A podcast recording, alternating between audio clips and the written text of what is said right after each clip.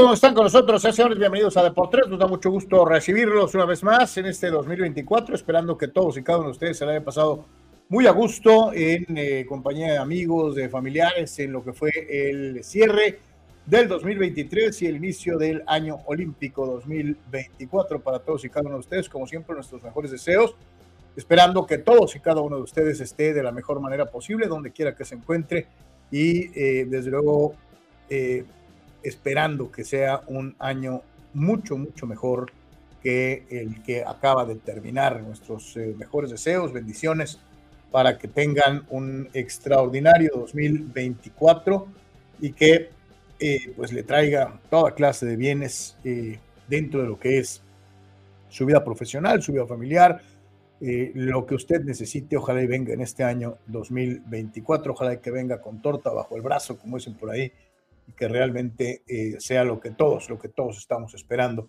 de una u otra manera.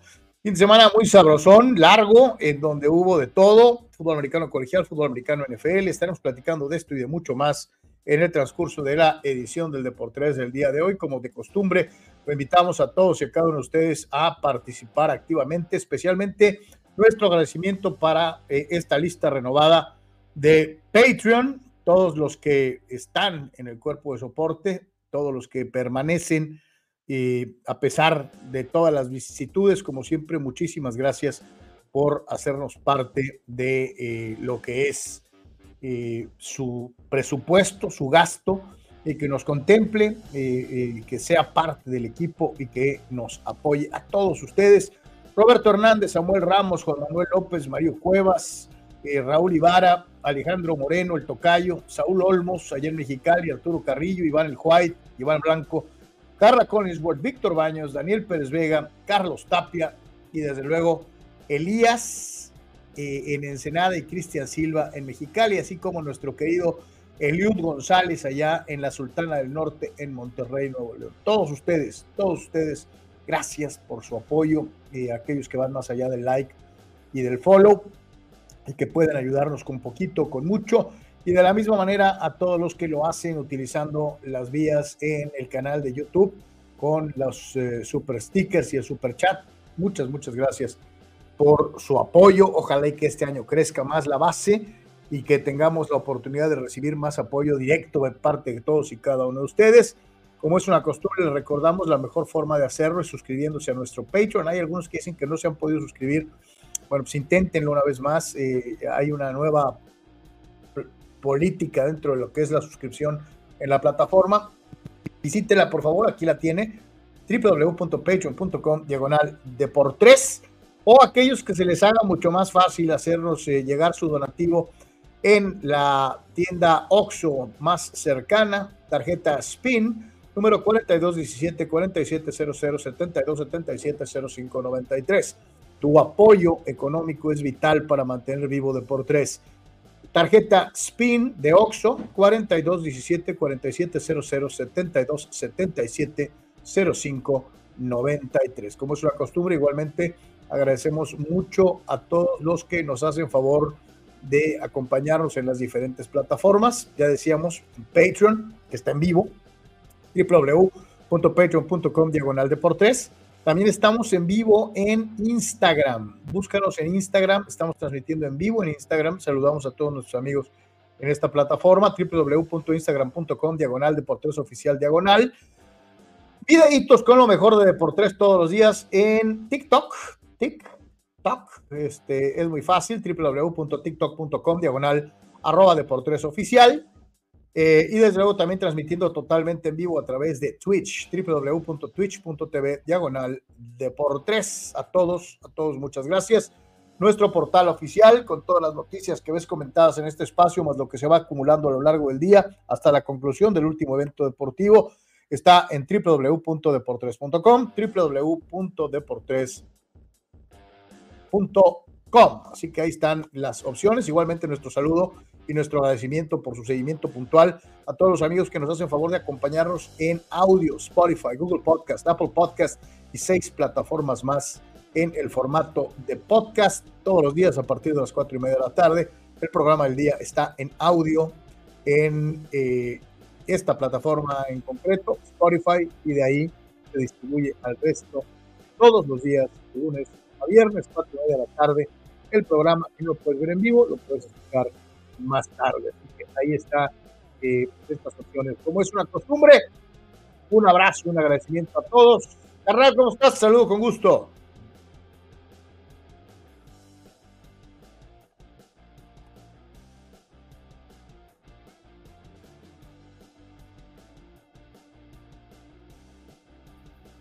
A ver, ahí, ahí estoy.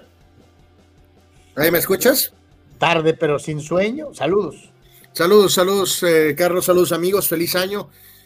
Eh, de verdad, eh, muchísimas gracias a la gente que nos sigue respaldando en Patreon y como dice Carlos, a través del Super Chat o si no directamente en la tarjeta en su aportación es fundamental. tiempos difíciles, pero si nos ayudamos mutuamente, pues a lo mejor evidentemente va a ser pues lo, lo, lo mejor para ambas partes. Así que de verdad agradecemos a la gente que nos sigue respaldando en este esfuerzo. Feliz año 2024, lo mejor para todos ustedes. Antes que nada, mucha salud es lo más importante y después que pues se mantengan las oportunidades de eh, trabajo. Eso es lo más importante antes que cualquier otra cosa. Así que eh, pues mucho, mucho que comentar, Carlos. Este, todo lo que fue el tema de, de NFL, ya un poquito más en frío, todo lo que fueron los excelentes semifinales colegiales. Eh, a lo mejor el sistema en general del colegial de los tazones está en problema o está en extinción pero no, no lo que fue eh, la situación de eh, las semifinales nacionales que nos dieron ayer tremendos partidos que son un auténtico espectáculo verdaderamente, ¿no? Así que NBA, parte de lo que pasa en la Liga Mexicana del Pacífico con los playoffs, eh, y además pues ya enfilamos rumbo a, en cuestión de unos días, empezar de nueva cuenta el torneo de la Liga MX, ¿no? Así que gracias, gracias a todos y reiterarles feliz año 2024 y antes que nada, pues mucha salud, ¿no?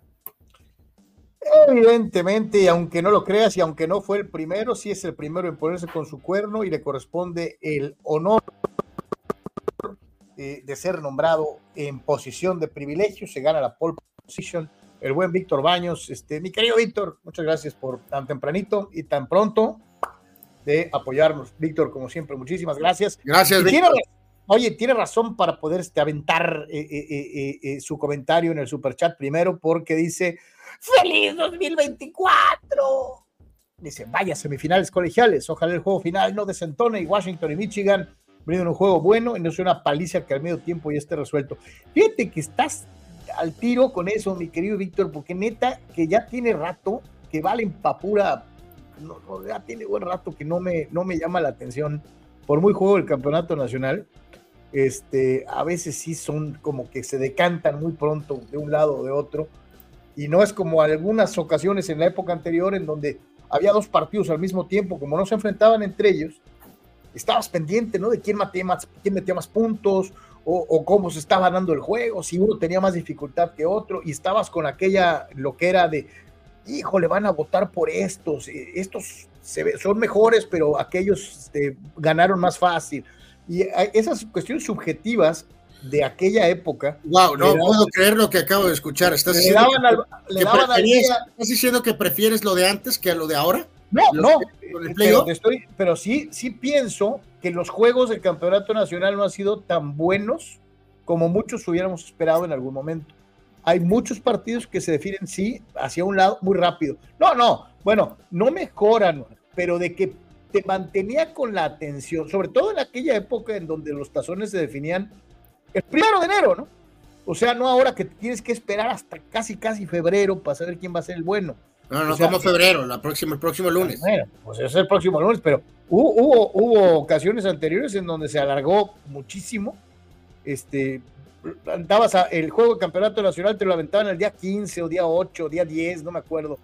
Entonces, sí, como que sí añoro un poquito aquella fórmula del día primero, eh, eh, en donde los juegos, todos los juegos del día primero significaban algo, ¿no? en su gran mayoría. Eh, por tradición, porque se jugaban pues, los tazones más importantes, entre comillas, este, o los de más tradición. No, yo al contrario. significaba algo, ¿no?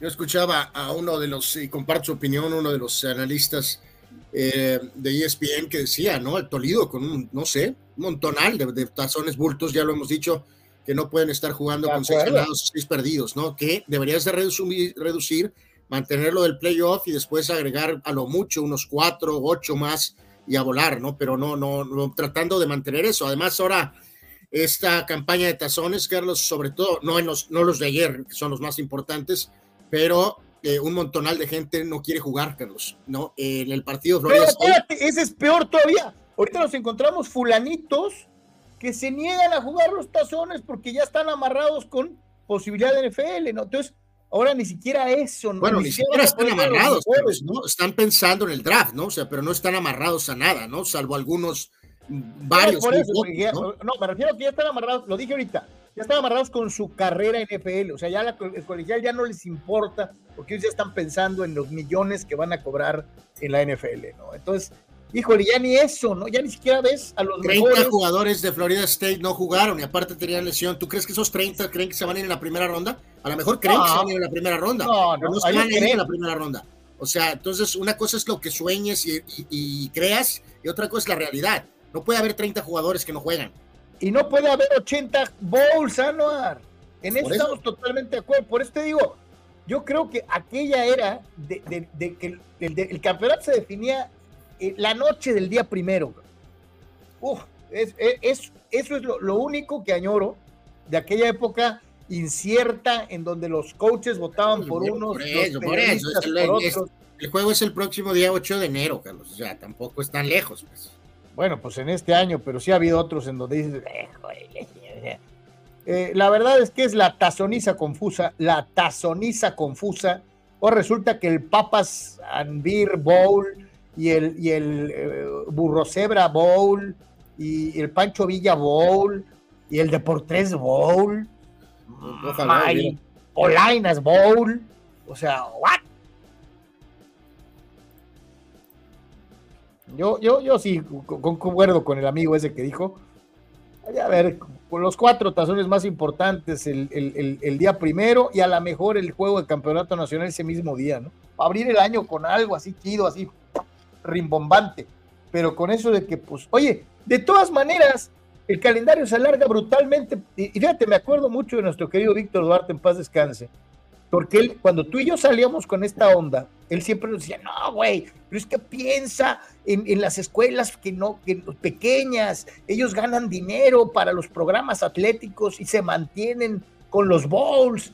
Y, Víctor siempre defendía, porque se ponía del lado eh, de las universidades, siempre defendía que sin tantos bowls no hay repartición de billete para los programas de deportes en, eh, eh, en las otras universidades, más pequeñitas. le, diría, le diría ahorita a nuestro gran amigo Víctor Carlos que, pues, eh, como en muchas otras cosas, las situaciones modifican. Eh, es parte de la vida, ¿no? Eh, hay cosas por generaciones, por décadas, cosas de los 50, cosas de los 60, 70, 80, 90, cosas que no siguen igual, Carlos. Por más que queramos, por más que creamos que tienen grandes tradiciones, ¿no? no, no quiero llamar evolución, porque a veces evolución suena como que es mejor, ¿no? No, no, no, no sé si es evolución, simplemente se cambia, ¿no? Se modifican las situaciones y las cosas, ¿no? Por ejemplo, la cuestión de más dinero, la cantidad de, mayor eh, situaciones para, para, difundir, ¿no? Ahora con la cuestión del streaming y ese tipo de cosas, que modifican que las condiciones que estaban en los 70s y en los 80s, por ejemplo, ya no están, Carlos, ¿no? Nos gustaría, pero ya no están. Entonces, eh, yo le contestaría a Víctor eso ahora, ¿no? Ahora, cuando hablábamos de eso, ponle que esto hace 20, casi 25 años, Carlos, eh, que tuvimos esa conversación con Víctor, más o menos. Eh, o sea, ya, ya, ya estás hablando de otra vez, ¿no? Dos décadas y pico, ¿no? O sea, yo le diría lo mismo, te entiendo lo que me estás diciendo, pero simplemente las condiciones de los 70s y los 80s no existen ahorita, ¿no? no existen. Entonces, por eso tienes que... Hay que recordar que hay muchas universidades pequeñas que mantienen su programa atlético gracias a los resultados de sus equipos de básquet y de, y de fútbol americano.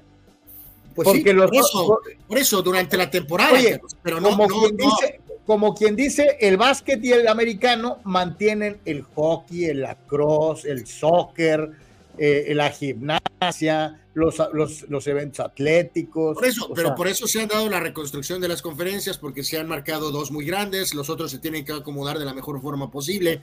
Eh, pero la base de tu, de tu temporada de básquetbol o de, o de, o de americano, pues es tu temporada regular, Carlos. O sea, tampoco no, no caigamos en esa narrativa de que un bowl salva un programa, porque no.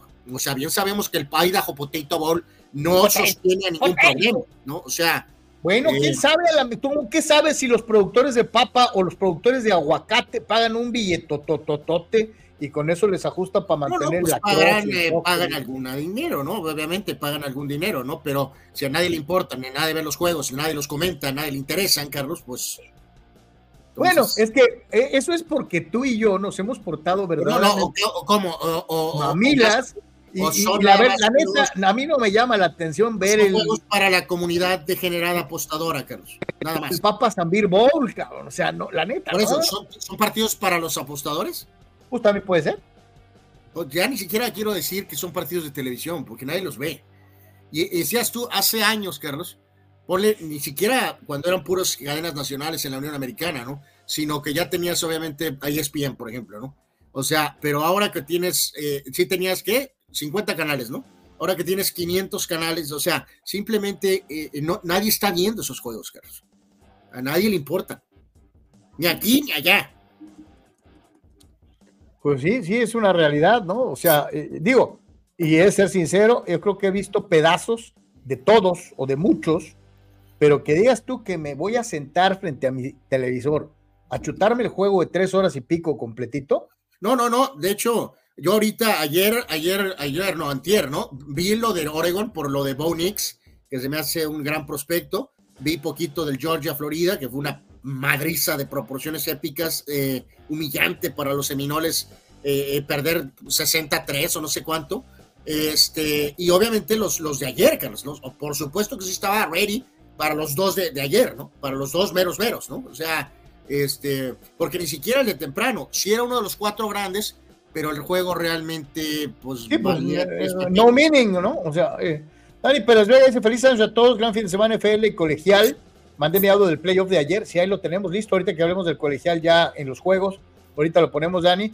Dice, y el viernes Aztecs con el gran triunfo en Spokane contra los Sacks, que tenían 170 juegos sin perder por 10 puntos como locales, dice Dani Pérez Vega. Estamos platicando obviamente de esto también. Rule Sayer Felicidades para todos, oficialmente estoy arriba del barco de los Brownies y de los Lions. Anuar, súbete, hay lugares todavía. Charger Sox, dice Rule Sayer, que ya se bajó del barco chargeril y ahora es cafecito o león de Detroit con todo y que los árbitros los acuchillan.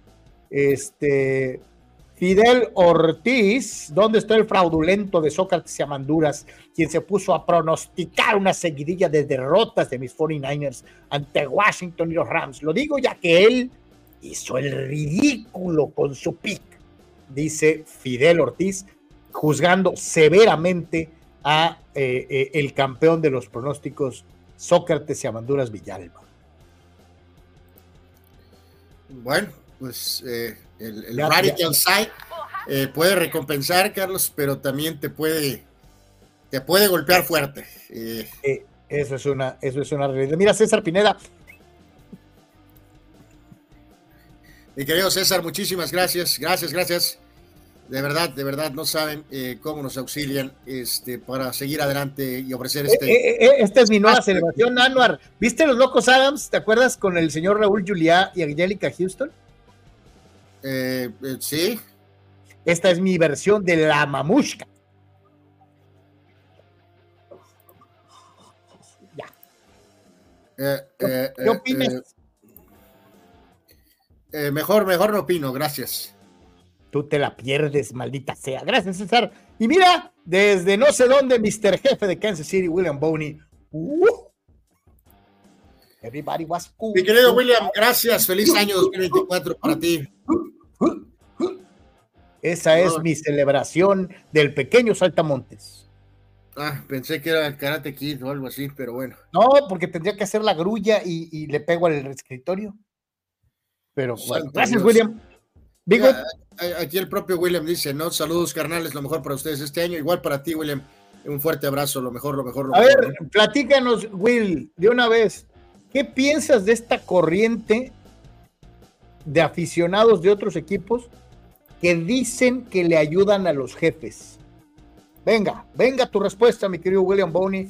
¿Qué piensas de lo que todos los demás aficionados dicen de que los árbitros descaradamente le ayudan a los jefes de Kansas City. A ver, ¿qué piensas? Pues bueno, dice, dice, dice, dice, fíjate, dice, dice Marco, saludos muchachos, excelente victoria de Aztecs Basketball sobre Gonzaga University y así San Diego State y, sigue eh, sin estar, y aún así siguen sin estar en el top 25 de la NCAA, dice Marco, eh, que esperaba probablemente una ascensión por parte de Aztecs después de ganarle a Gonzaga, ¿no?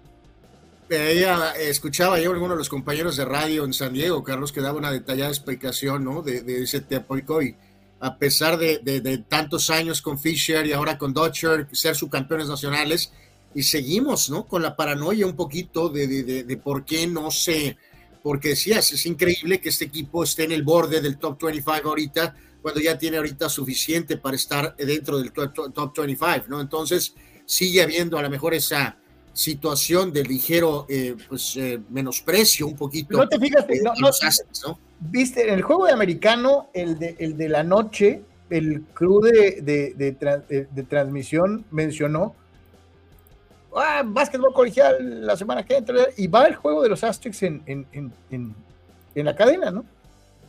Y, y menciona, uy, estos sorprendentes Aztecs, ¿no? Eh, el año pasado, o sea, lo siguen etiquetando como sorpresa, como, como equipo chico, este, eh, eh, eh, convertido en, en, micro pues grande.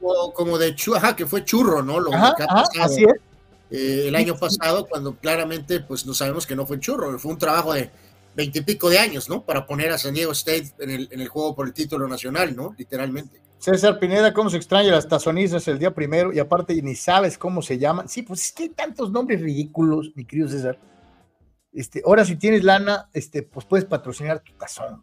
Entonces, sí, ya, ya bueno, bueno, por eso, ayer, Carlos, o sea, pues, o sea, sí estábamos con, pero, pero exactamente, los nombres, eso tampoco ayuda. O sea, el único que, porque incluso el, Orange y el Fiesta eh, también ya fueron sobrepasados por la marca en turno, ¿no?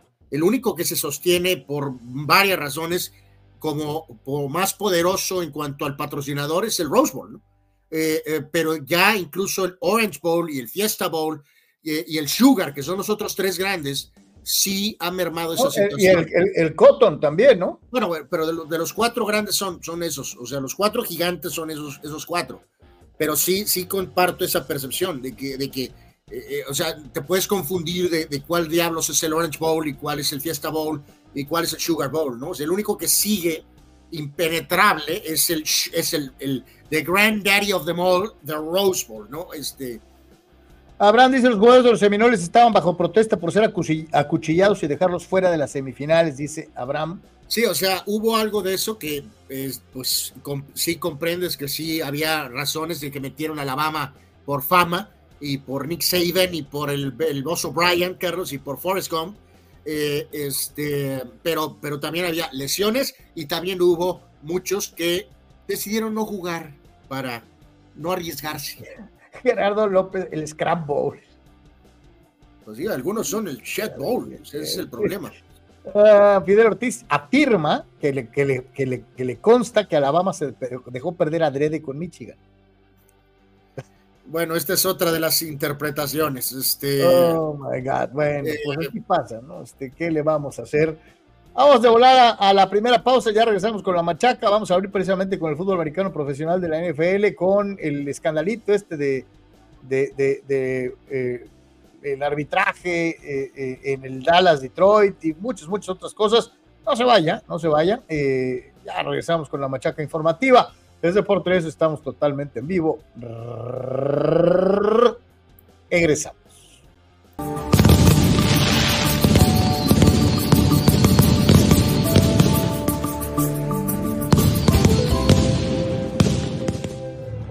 Saludos amigos, mi nombre es Juan Ángel Ávila, aquí en terrenos de la Liga Mexicana del Pacífico, en el Palacio Guinda, en Culiacán. Feliz cierre de año, gran 2024 para todos los aficionados que siguen de por tres, como siempre con gran éxito, con gran profesionalismo. Saludos a los grandes aficionados al béisbol que siguen esta gran plataforma.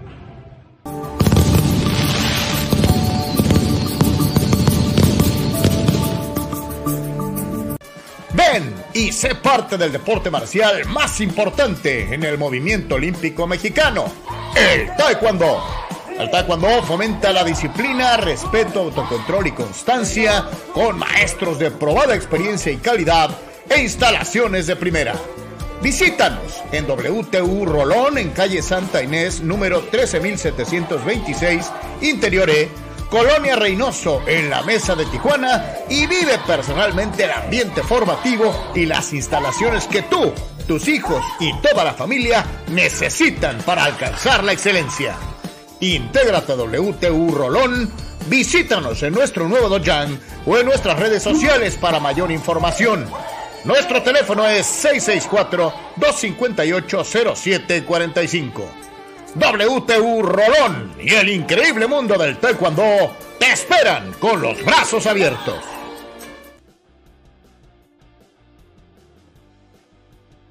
Carlos, ¿cómo puedo promocionar mi papel café? Es muy fácil promocionar tu papel café utilizando las opciones que te ofrece DoSynergyDeportes.com para impulsar tu producto o servicio. Puedes tener una sección fotográfica o de video, puedes tener un landing page o publicidad absolutamente efectiva en Google Ads y en Facebook Ads. Todo desde 299 dólares.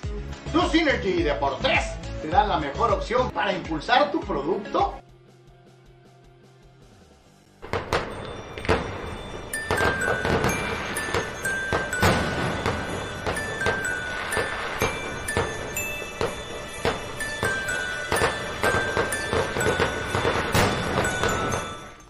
tal, que brothers y sisters? Les mando un deseo de un año 2024 sensacional, lleno de paz, de amor, de felicidad y sobre todo de salud, que es lo más importante.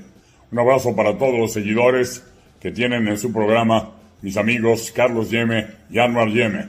Dios los bendiga, feliz año nuevo y pásense a Versallesco, Chilongongo, pero en serio.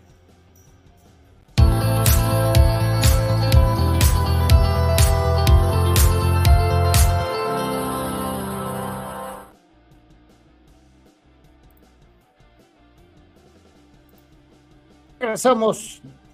Volvemos, señores, señores, con todos ustedes en Deportes y a lo que nos truje Chencha.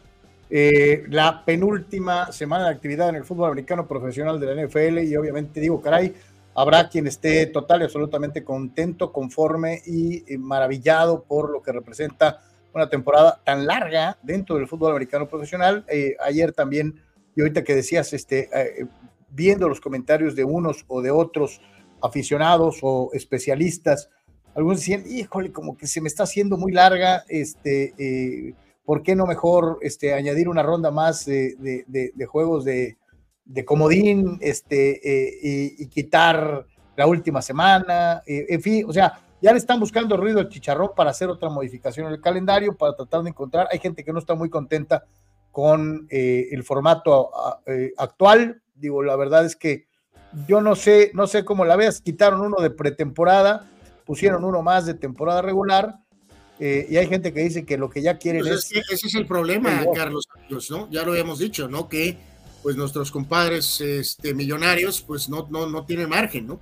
O sea, de plano, ¿no? Ya sabemos que es muy polémico. Había cuatro juegos de pretemporada, los jugadores prácticamente no jugaban, sin embargo los precios prácticamente eran los mismos y entonces dijeron, nos están presionando que porque la pretemporada es excesiva con cuatro partidos, perfecto, déjala en tres y agrega ese juego a la temporada regular. O sea, eh, de plano no le pierden por ninguna razón, Carlos, ¿no? Lo que tendrían que haber hecho era muy simple, dejar la temporada como había estado por muchos años y quitar un juego de pretemporada, ¿no? Pero no quisieron perder, eh, evidentemente, esa taquilla, ¿no?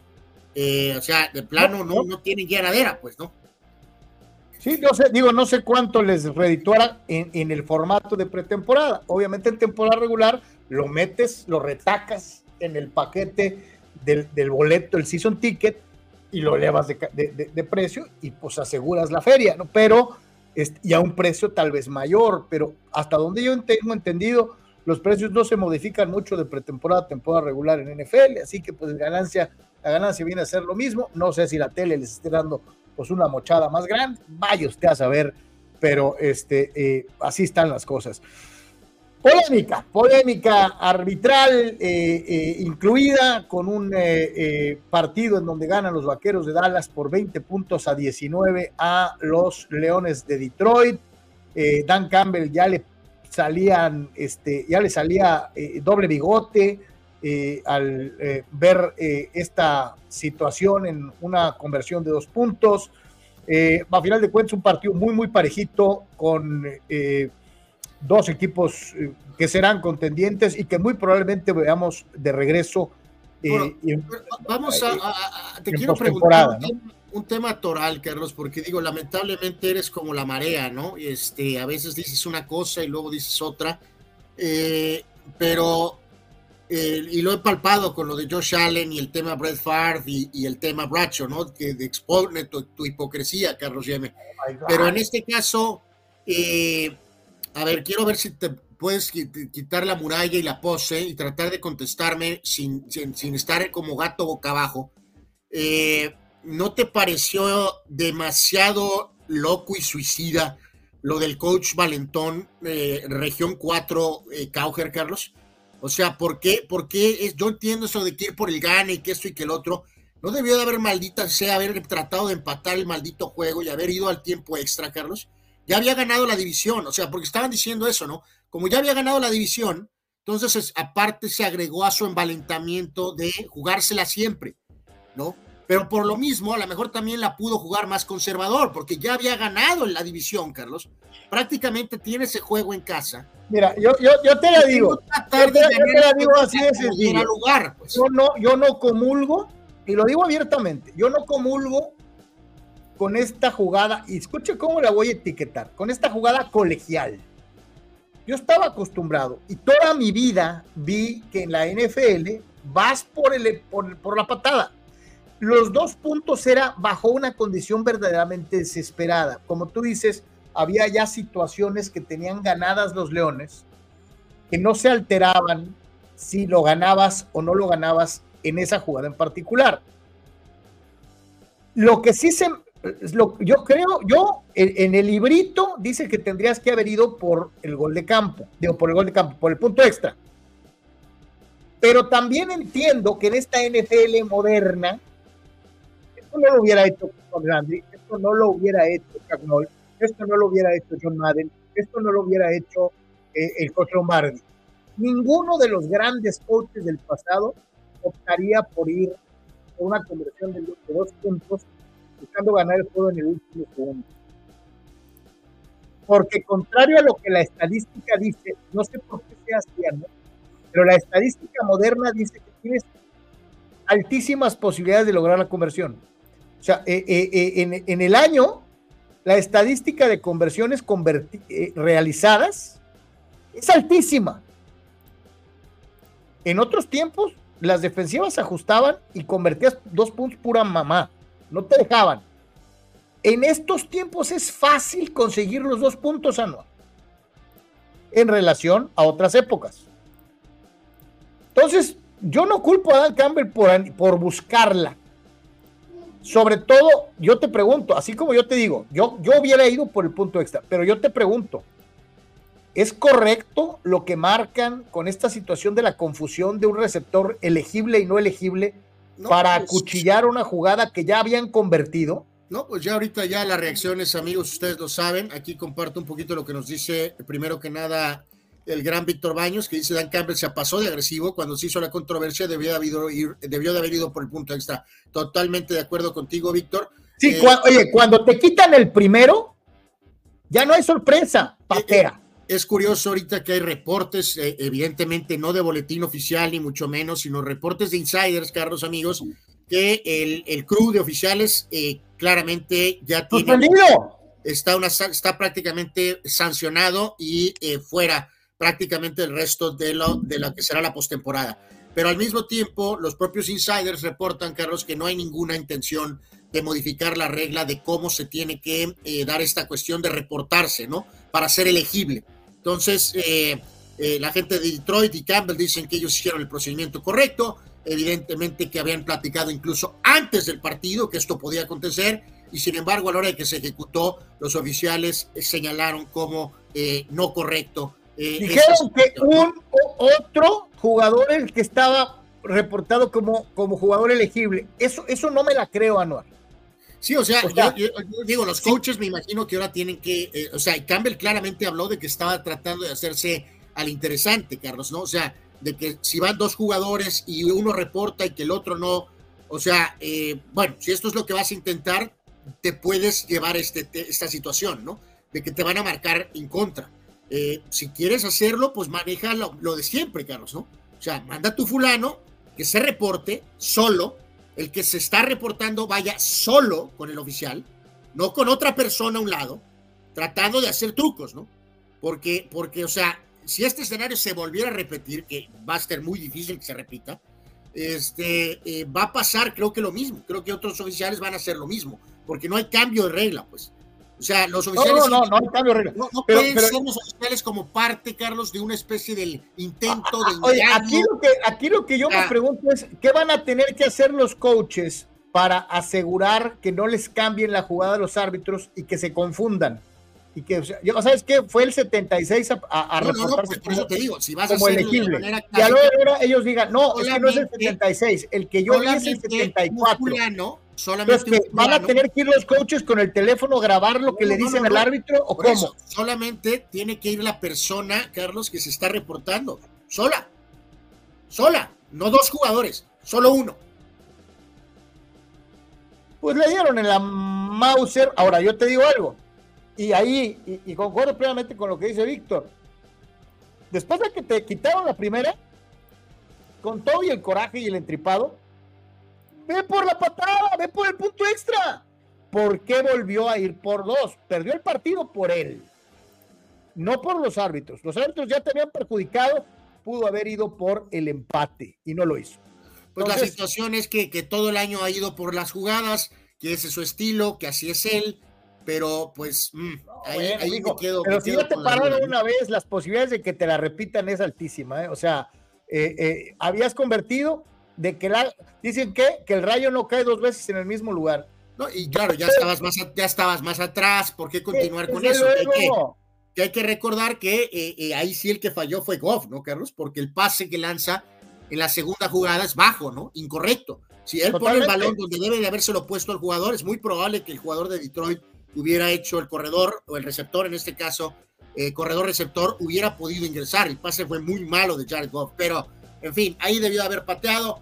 Eh, ya veremos a ver si se vuelven a ver las caras. Eh, en la batalla de, en la batalla de corebacks, Goff 271 yardas, un touchdown, dos intercepciones. Dak, sí, Dak, 26, 26, completos de 38 intentos, 347 yardas, pero por lo pronto, Carlos, por, unos segundos, wow, por lo pronto parecía que Dallas la había triple cruz azuleado. O sea, por unos segundos fue de. Bueno, es que ah, wow. Detroit, Detroit, los tenía de los Yarblocos. Yep. Yep. Mira, los tenía y, como Mitchell al pibe. Eh, pues sí, por unos segundos eh, Jerry's World se, se, derrumbó. Se derrumbó. Efectivamente. bueno. de, que se le, mira, de que se les hizo así, esa es una realidad. Se, comprimió todo lo que se puede comprimir, correcto. Notablemente. Y para hablar de las compresiones inadecuadas, eh, está el buen Víctor Baños, que nos explica el punto de vista vaquero de esta victoria 20 a 19 sobre los Leones de Detroit con polémica arbitral incluida. Adelante, Víctor. Un excelente fin de año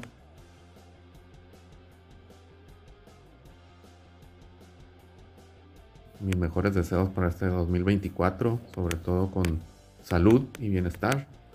Mis mejores deseos. Y para comentar de Cowboys, eh, ahora sí que el año pasado, el sábado, primeramente, eh, pues el homenaje merecido en el Ring of Honor para Jimmy Johnson. Finalmente, Jerry Jones hizo justicia y se lo hizo posible eh, con la presencia de, vaya, figurones de Cowboys que fue realmente nostálgico ver ahí al Capitán América, Roger Staubach, Tony Dorsett, Randy White, eh, Troy Aikman, Michael Irving, Emmitt Smith, Darren Woodson. En fin, creo que hasta Bob Lilly andaba por ahí. Entonces, estas figuras que, hicieron grande a los, a los Cowboys y lo convirtieron en el America's Team. Drew Person también, también andaba por ahí.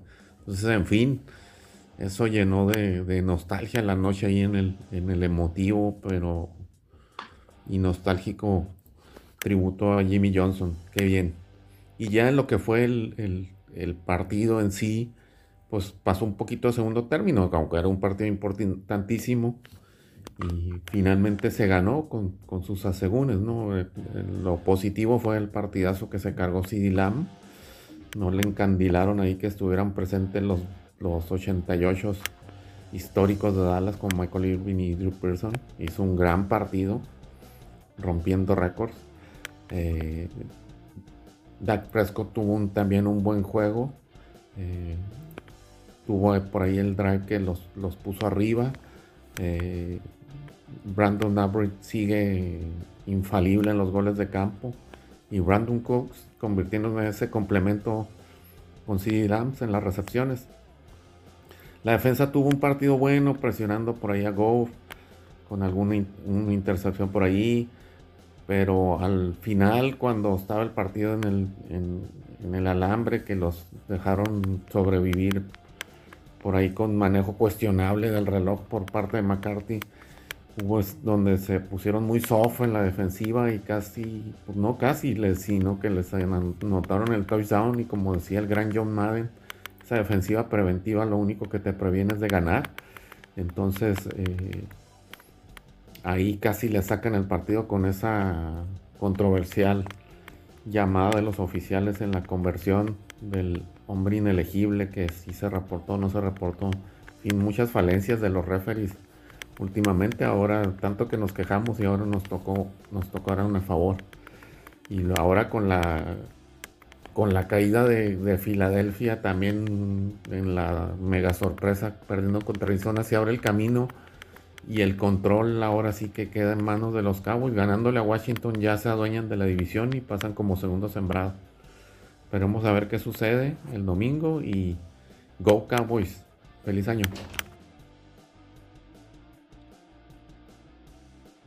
No sé por qué, Anwar, pero tengo la impresión de que está haciendo frío en Ensenada. Eh, está haciendo frío en todos lados. Eh, digo, siempre pienso en lo que hemos platicado, ¿no? De que de cómo está en otros lados la temperatura, ¿no? Pero, pero, pero, híjoles, pues será el sereno, pero aquí está frío, ¿no? Sí ha estado frío, así que está haciendo frío.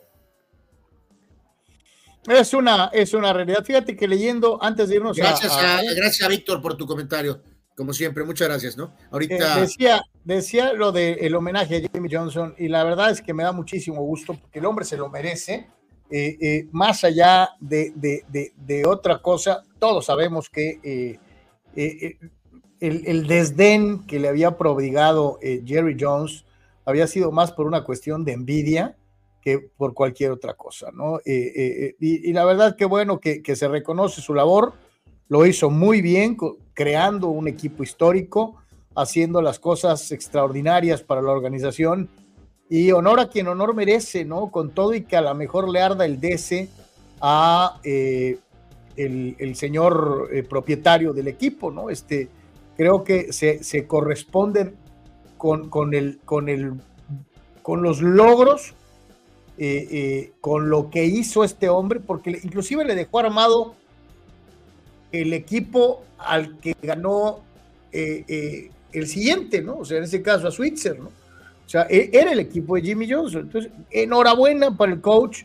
estaba muy emocionado y los jugadores de su equipo estaban fascinados, este, y yo creo que los aficionados también. Debe haber habido una que otra lagrimita. Ahí vemos al triunvirato, a los tres grandes de esa generación.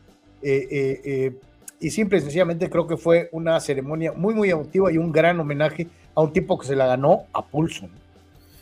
No, totalmente de acuerdo con lo que decía Víctor ahorita, Carlos. La verdad, aparte, este, nos remonta literalmente a 30 años atrás, cuando ahí veíamos, dicen por ahí que no es, cantidad, sino calidad, y todo lo que pudo hacer de 89 a 93 eh, Jimmy Johnson, Carlos, ¿no? Eh, de, establecer uno de los mejores equipos de la historia, sin duda alguna. Eh, podemos debatirlo, pero este, este para mí es la mejor versión de los vaqueros, más que la de los 70 Y en este caso, aquel era un gran equipo también, pero este es el equipo más fuerte que los vaqueros han tenido en su historia y es el equipo que usas de referencia, la verdad, contra la cortina de acero o contra los 49ers de Montana o contra la primera dinastía de, de Brady los Packers de Lombardi de alguna manera.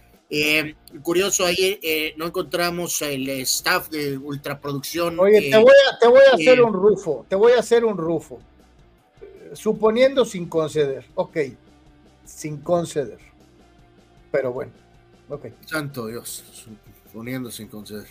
Sí, para mí era mejor el de los 70, pero bueno. Ah, ah, gracias, Carlos, gracias por el apunte. Este, Ahí estaban también los amigos, compañeros de la, del, del, eh, pregame de Fox, Carlos, que ya tiene con ellos 30 años casi prácticamente, eh, con el caso de Howie Long, de Terry Bradshaw, eh, más recientemente Michael Strahan. Ahí estaban todos ellos también. Bradshaw se robó, Carlos, la, como siempre, con el protagonismo que tanto te gusta a ti del pelón de oro. Aunque a él le sale de natural, ¿no, Carlos? Porque andaba con su con su, ¿qué será? ¿Cuál es el nombre correcto? Sombrero, tejana, no sé. Eh, no, es que, ah, él, es, él, es un cowboy, literalmente. no, y por raro que esto suene, Bradshaw tiene, su rancho está en Dallas, Texas. Eh, sí, entonces por ahí hubo alguna, no había fotos, sino había video de que estaba hablando con Stovak, eh, Carlos, y realmente fue espectacular verlos intercambiar opiniones de alguna manera, ¿no? Este, eh, pero en fin, este, muy merecido para Jimmy Johnson, muy emotivo. Y este, reitero, seas vaquero o no, eh, se reconocen a todos estos grandes jugadores este, eh, como de los mejores de la historia, ya sea del equipo de los noventas o del equipo de los setentas principalmente. y, lo, al final, lo irónico, ¿no, Carlos? Que por poco, por poco la cajetean en una noche. Te decir, mira, yo sé que los aficionados de Detroit nos van a odiar, pero este, Dallas pudo haber perdido cualquiera, pero este no, ¿no? sí, hubiera sido pues, anecdótico, ¿no? De que en el día de Jimmy Johnson, con todas esas figuras presentes, muchos de ellos ahí están en prácticamente todos los juegos, pero no todos, como estaban eh, ayer, bueno, el día que pasó el partido. Este, entonces, si hubiera sido eh, doblemente vergonzoso este, que ante esas figuras, eh, al final los actuales Cowboys se hubieran aventado eh, otra cajeteada eh, de, proporciones épicas, ¿no? Pues opiniones de nuestros amigos en, Facebook. Dice Ferni, el arbitraje de la, NFA, de la NFL está del nabo y la NBA ni se diga. Raúl Ibarra dice ya. ¿Qué tal el soccer? Eh? ¿Qué tal el soccer? Dice ya para que hasta Patrick Mahomes, dice Raúl, se quejen de las, se queje de las cebras, es que en verdad algo anda mal.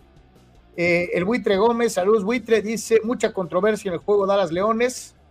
Eh, Osvaldo Rojas dice, y nos quejamos del arbitraje en la Liga MX.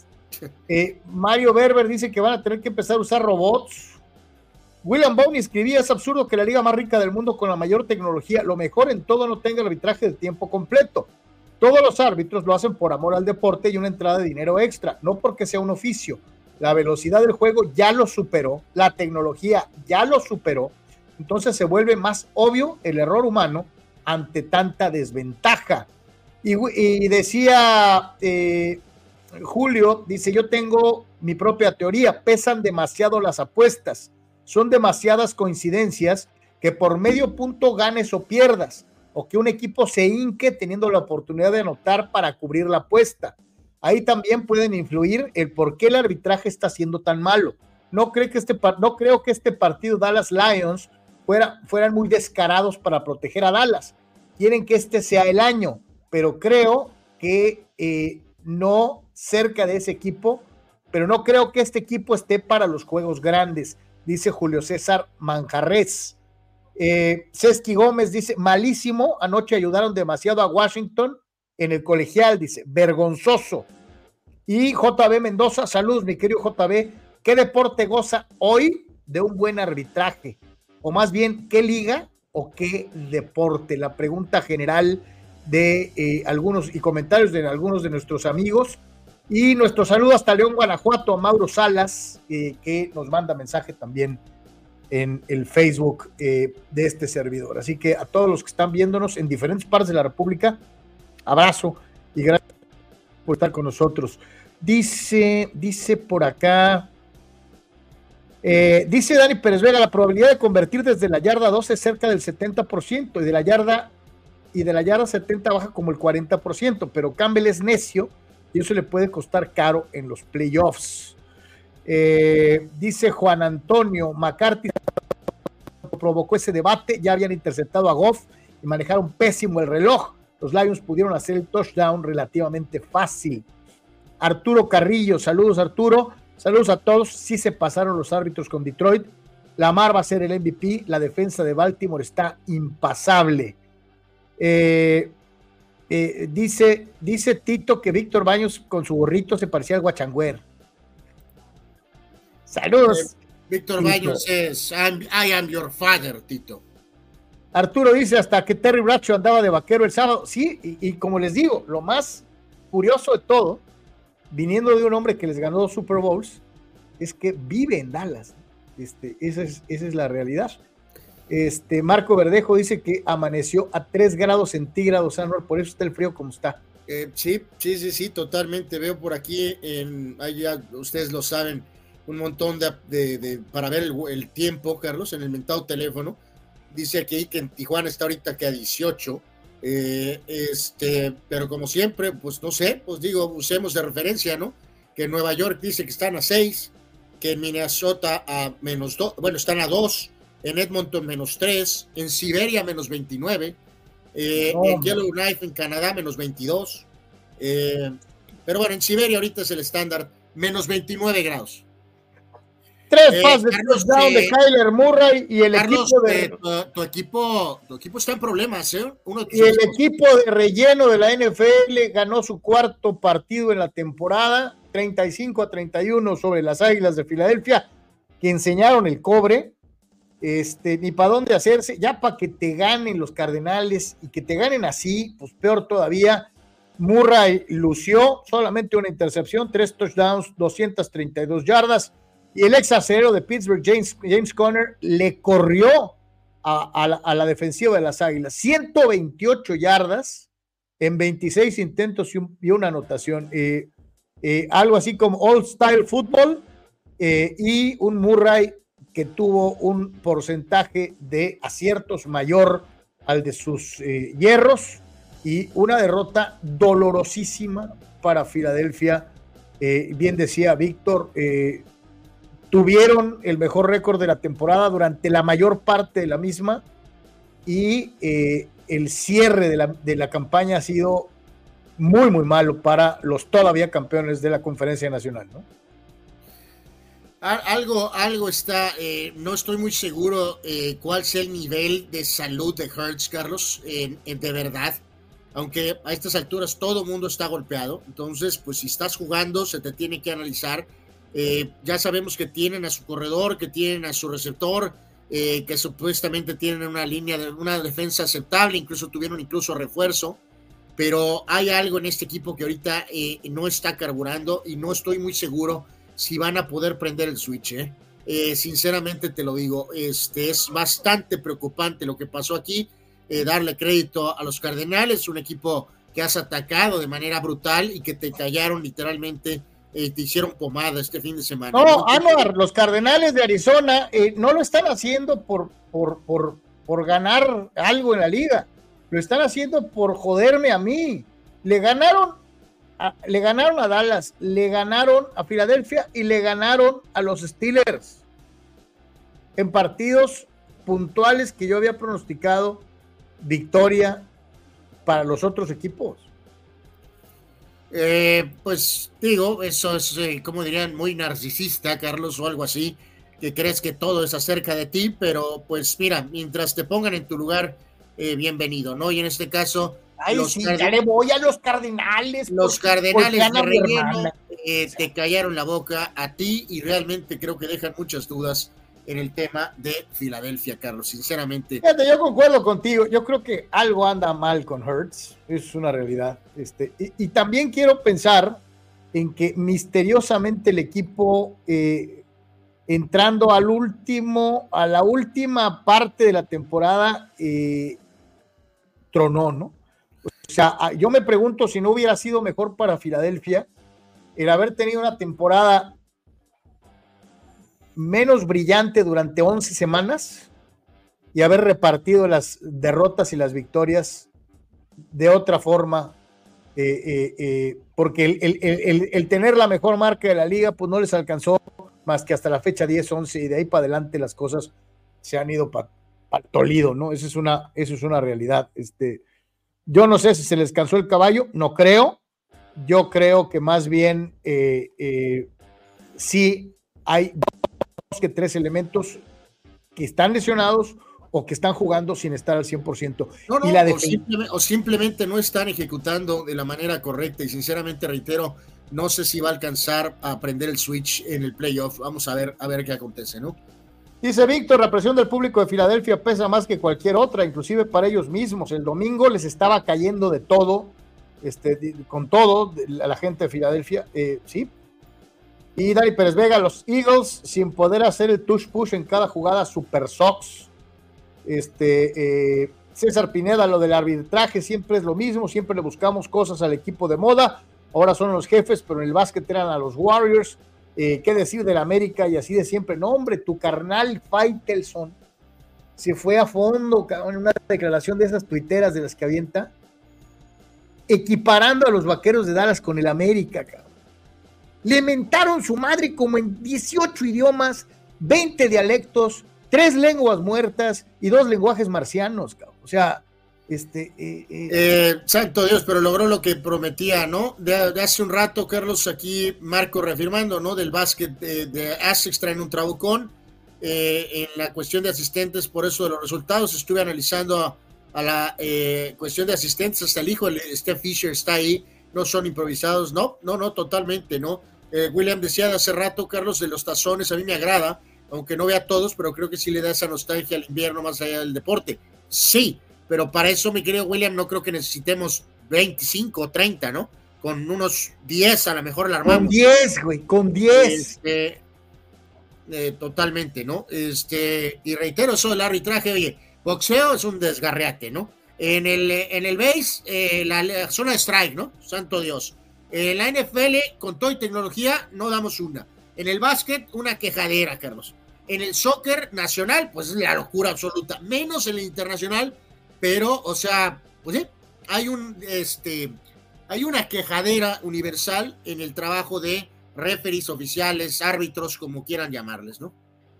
Sí, sí, y en todas las ligas, por eso hace rato que leíamos estos posts que preguntaban en cuál liga se salva. Yo no veo una liga que se salve eh, eh, en, en, buena onda, ¿no? Decía, fíjate lo que dice, tenía que ser Sócrates y Amanduras Villalba. Saludos fulanos. El oficial anunció que el receptor elegible era el número 70 y la atrapó el 68. Ni para dónde hacerse. Empiezo a considerar que el MVP no será Dak, sino dirán, ¡Feliz año! dice eh, el buen Sócrates, que no se baja del caballo y no admite error y dice que los oficiales actuaron adecuadamente. Pues aquí, bueno, no, no retrocede el señor eh, Sócrates, nueva muralla. Eh, William decía, el hombre elegible es el, es el extremo, era el 68, el 70 estaba del tackle, el coreback y el head coach lo sabían en la formación y sabían la regla, escucharon el micrófono y el 70 y no corrigieron. Pues sí, William, o sea, es, es una eh, es una situación que reitero, pues eh, eh, tendrán que volver al procedimiento de antes, Carlos, ¿no? Solamente es una persona, ¿no? Una persona es la que se está reportando y es la que directamente va y habla, Carlos, ¿no? No, con trucos, no con. No, pero, pero ahí, fíjate que tiene sentido lo que dice. Si escuchaste, si escuchaste otro número, era haber, era haber hecho escándalo, ¿no? Este, era haber parado la jugada, ve tú a saber, ¿no? Pregunta Juan si se habrá roto el vestuario en Filadelfia. No, no, no, yo, yo, bueno, a distancia. Yo creo que es una cuestión física. ¿eh? Yo no creo, yo, o sea, es una cuestión física o es una cuestión de ejecución, pero no creo, sinceramente, que sea un tema de grilla. César Pineda dice que si los, los, que los Browns pueden ser como una especie de caballo, ¿sí? Sí, para mí sí.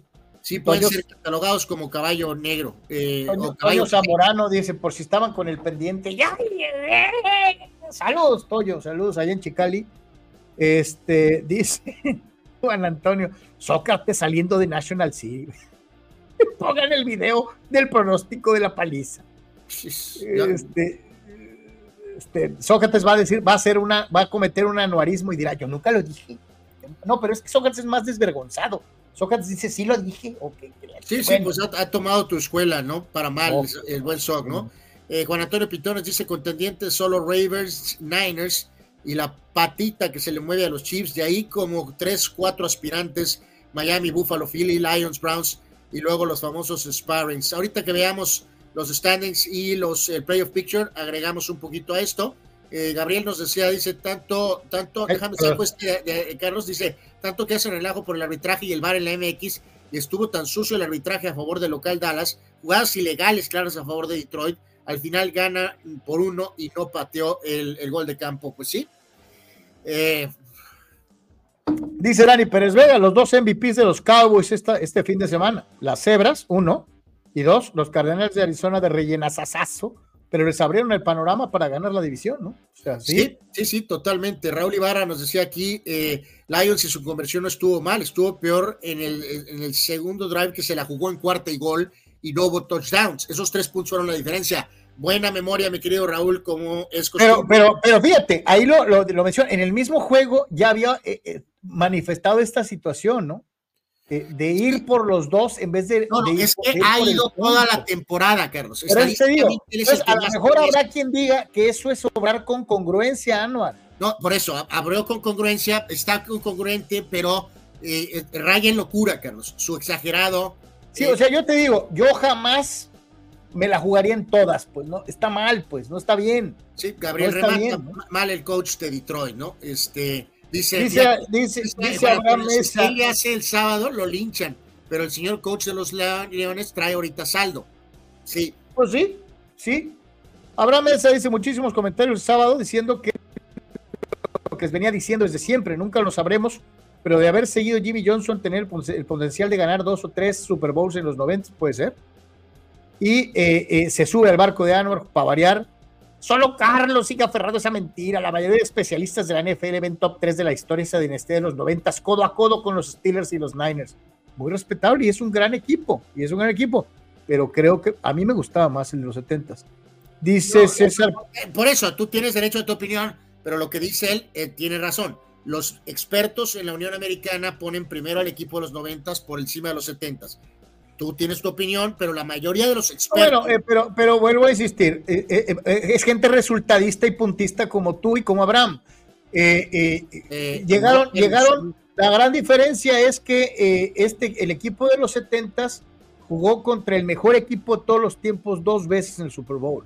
Y eh, eh, jugó contra la mejor versión de los Delfines de Miami, los invictos. Carlos, Aquí el grave, el grave problema es que como los vaqueros de los 70 perdieron los Super Bowls, por eso los ven menos, pero llegaron, enfrentaron a los mejores equipos de su época. Por eso, Dallas le ganó a, los, a, los, 49ers dos de tres veces, Carlos. Que era el Super Bowl prácticamente. Así que, no, bueno, mijo, pues estamos, hablando del Super Bowl, no de las finales, ¿no? O sea, no, no, por eso, entonces, la porque entonces tendríamos que poner a los Raiders de los 70s en un lugar probablemente muy por encima de donde. ¿Por qué? Porque perdieron tres de cuatro finales contra los Steelers en la americana.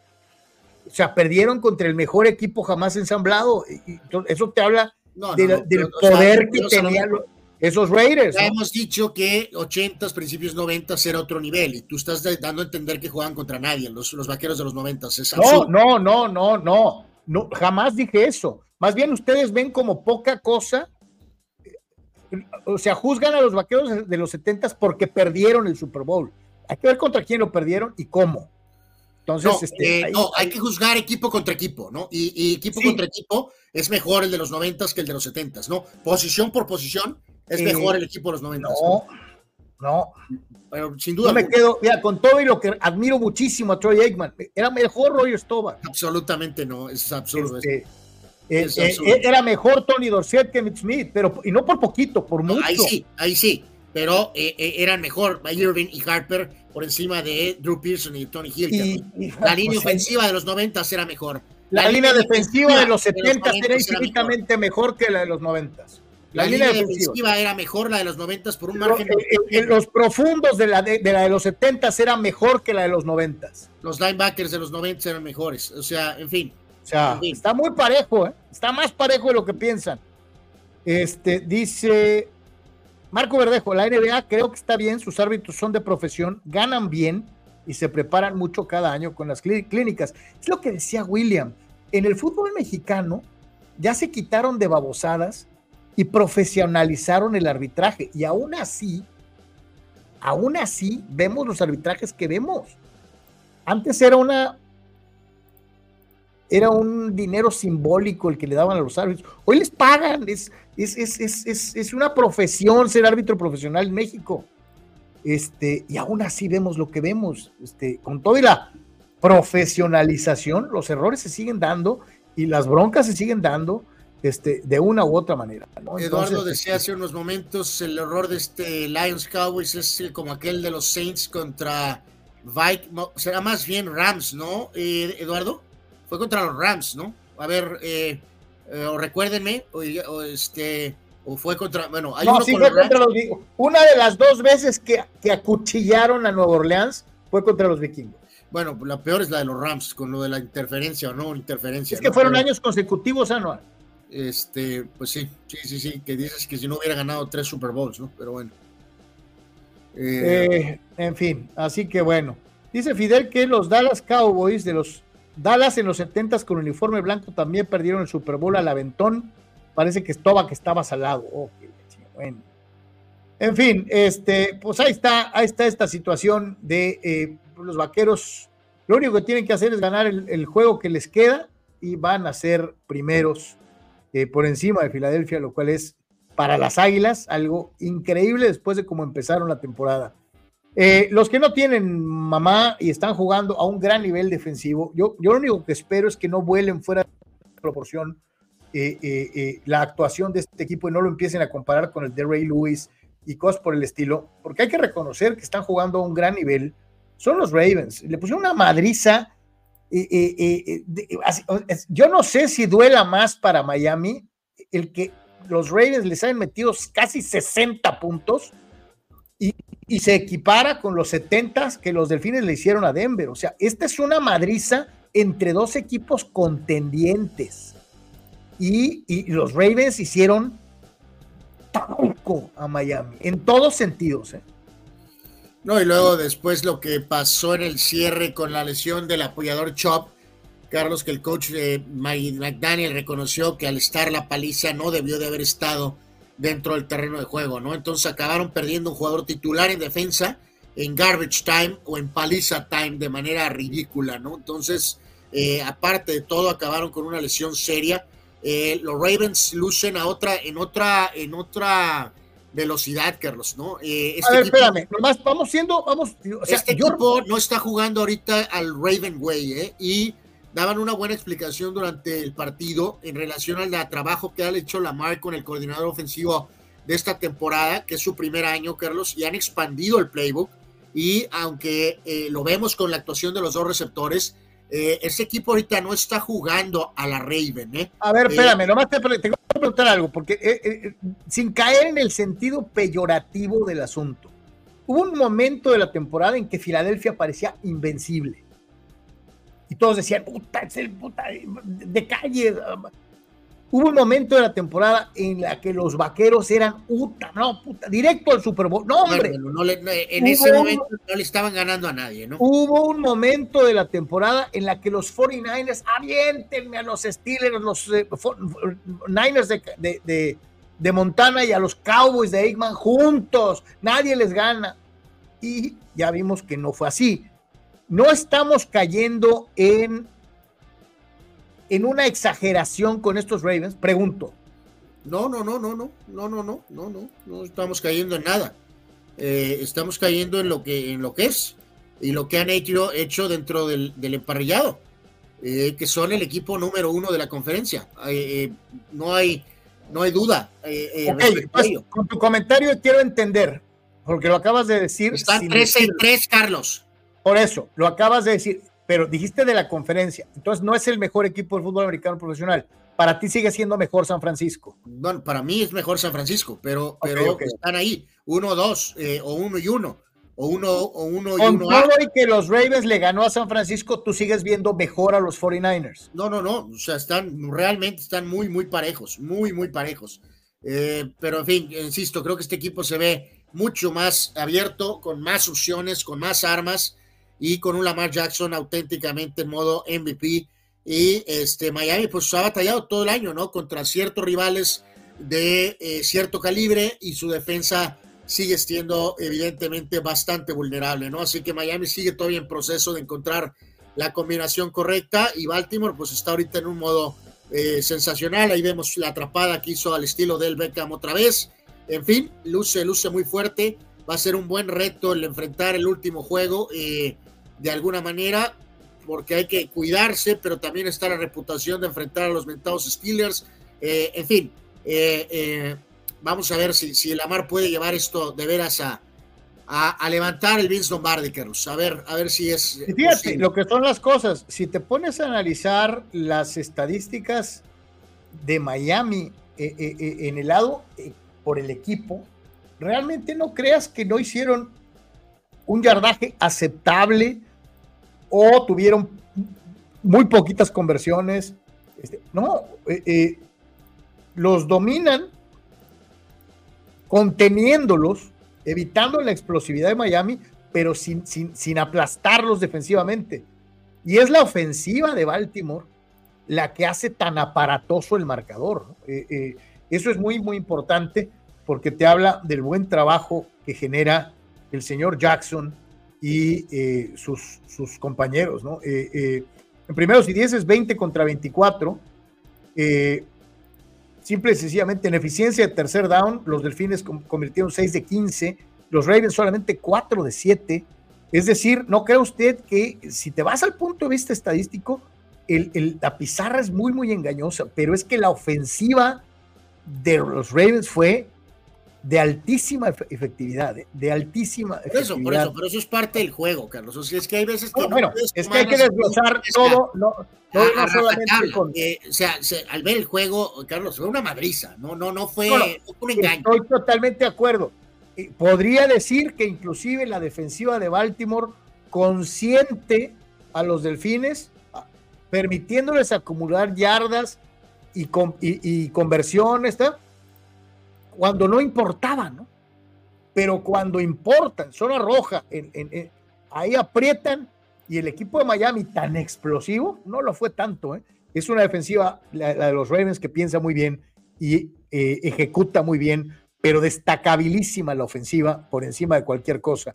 Víctor Baños dice, los Ravens con un Lamar Jackson sano y a tope van a ser un hueso duro de roer en playoffs.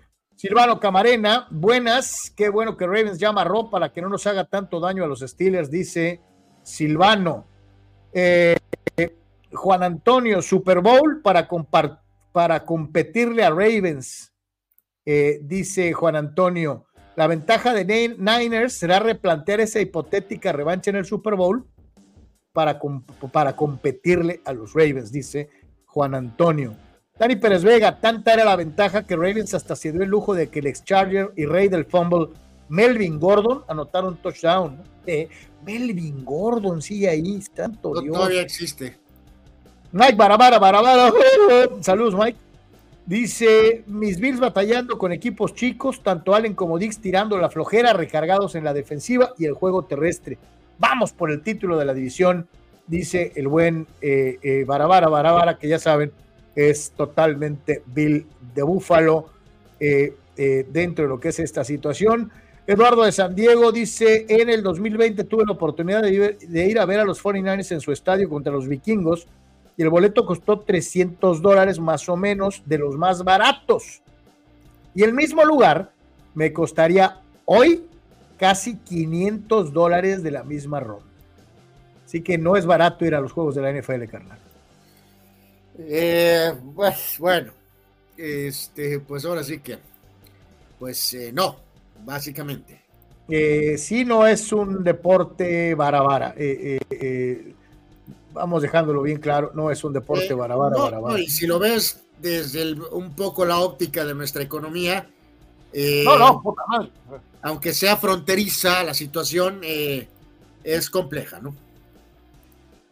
Vámonos con posiciones, posiciones en el mundo del fútbol americano profesional. El este, Dallas y Filadelfia comparten el primer sitio dentro del de, el este con 11 y 5. Sin embargo, Dallas ganando un partido y con el criterio de desempate estaría asegurando el título divisional. En el sur, Pastelerito y los Santos de Nuevo Orleans, Tampa y eh, Santos, 8 ganados, 8 perdidos. Temporada mediocre de 500. Habrá, habrá que ver quién logra eh, eh, ponerse con temporada ganadora y quién se va a quedar igual a final de cuentas. Eh, Detroit tiene 11 ganados y 5 perdidos, sin competencia en el norte. En el oeste, San Francisco tranquilo, 12 y 4. Los Rams peleando con 9 y 7.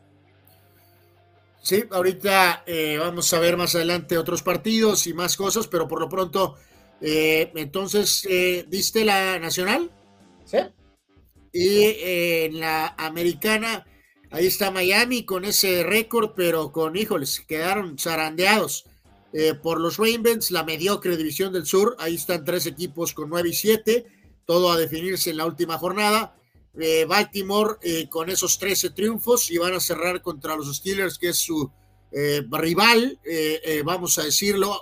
Ahorita hablaremos más de Pittsburgh más adelante, Carlos, pero la volvió a hacer otra vez, ¿no? 9 y 7, ¿no? O sea, la volvió a hacer, la volvió a hacer otra vez y ya decíamos con los Swifties eh, con los, eh, la ventaja, mientras que todos los otros equipos de una u otra forma han sido una profunda decepción, cada quien en su orden, Carlos Broncos, Raiders, Chargers, bueno, los Chargers en modo Titanic, eh, pero así están más o menos las, los standings en este momento tras la fecha 17.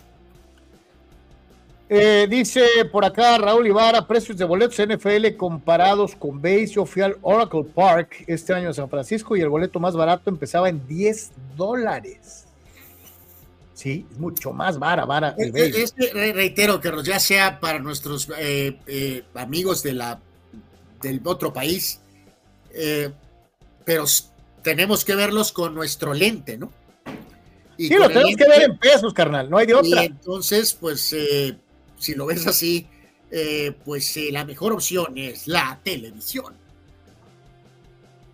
eh, y esa no se raja de una u otra manera. Este, y bueno, ya que estábamos con los standings y vamos a cerrar esta primera parte de la sección de fútbol americano con los playoffs, carnal, los, el playoff picture, el playoff picture.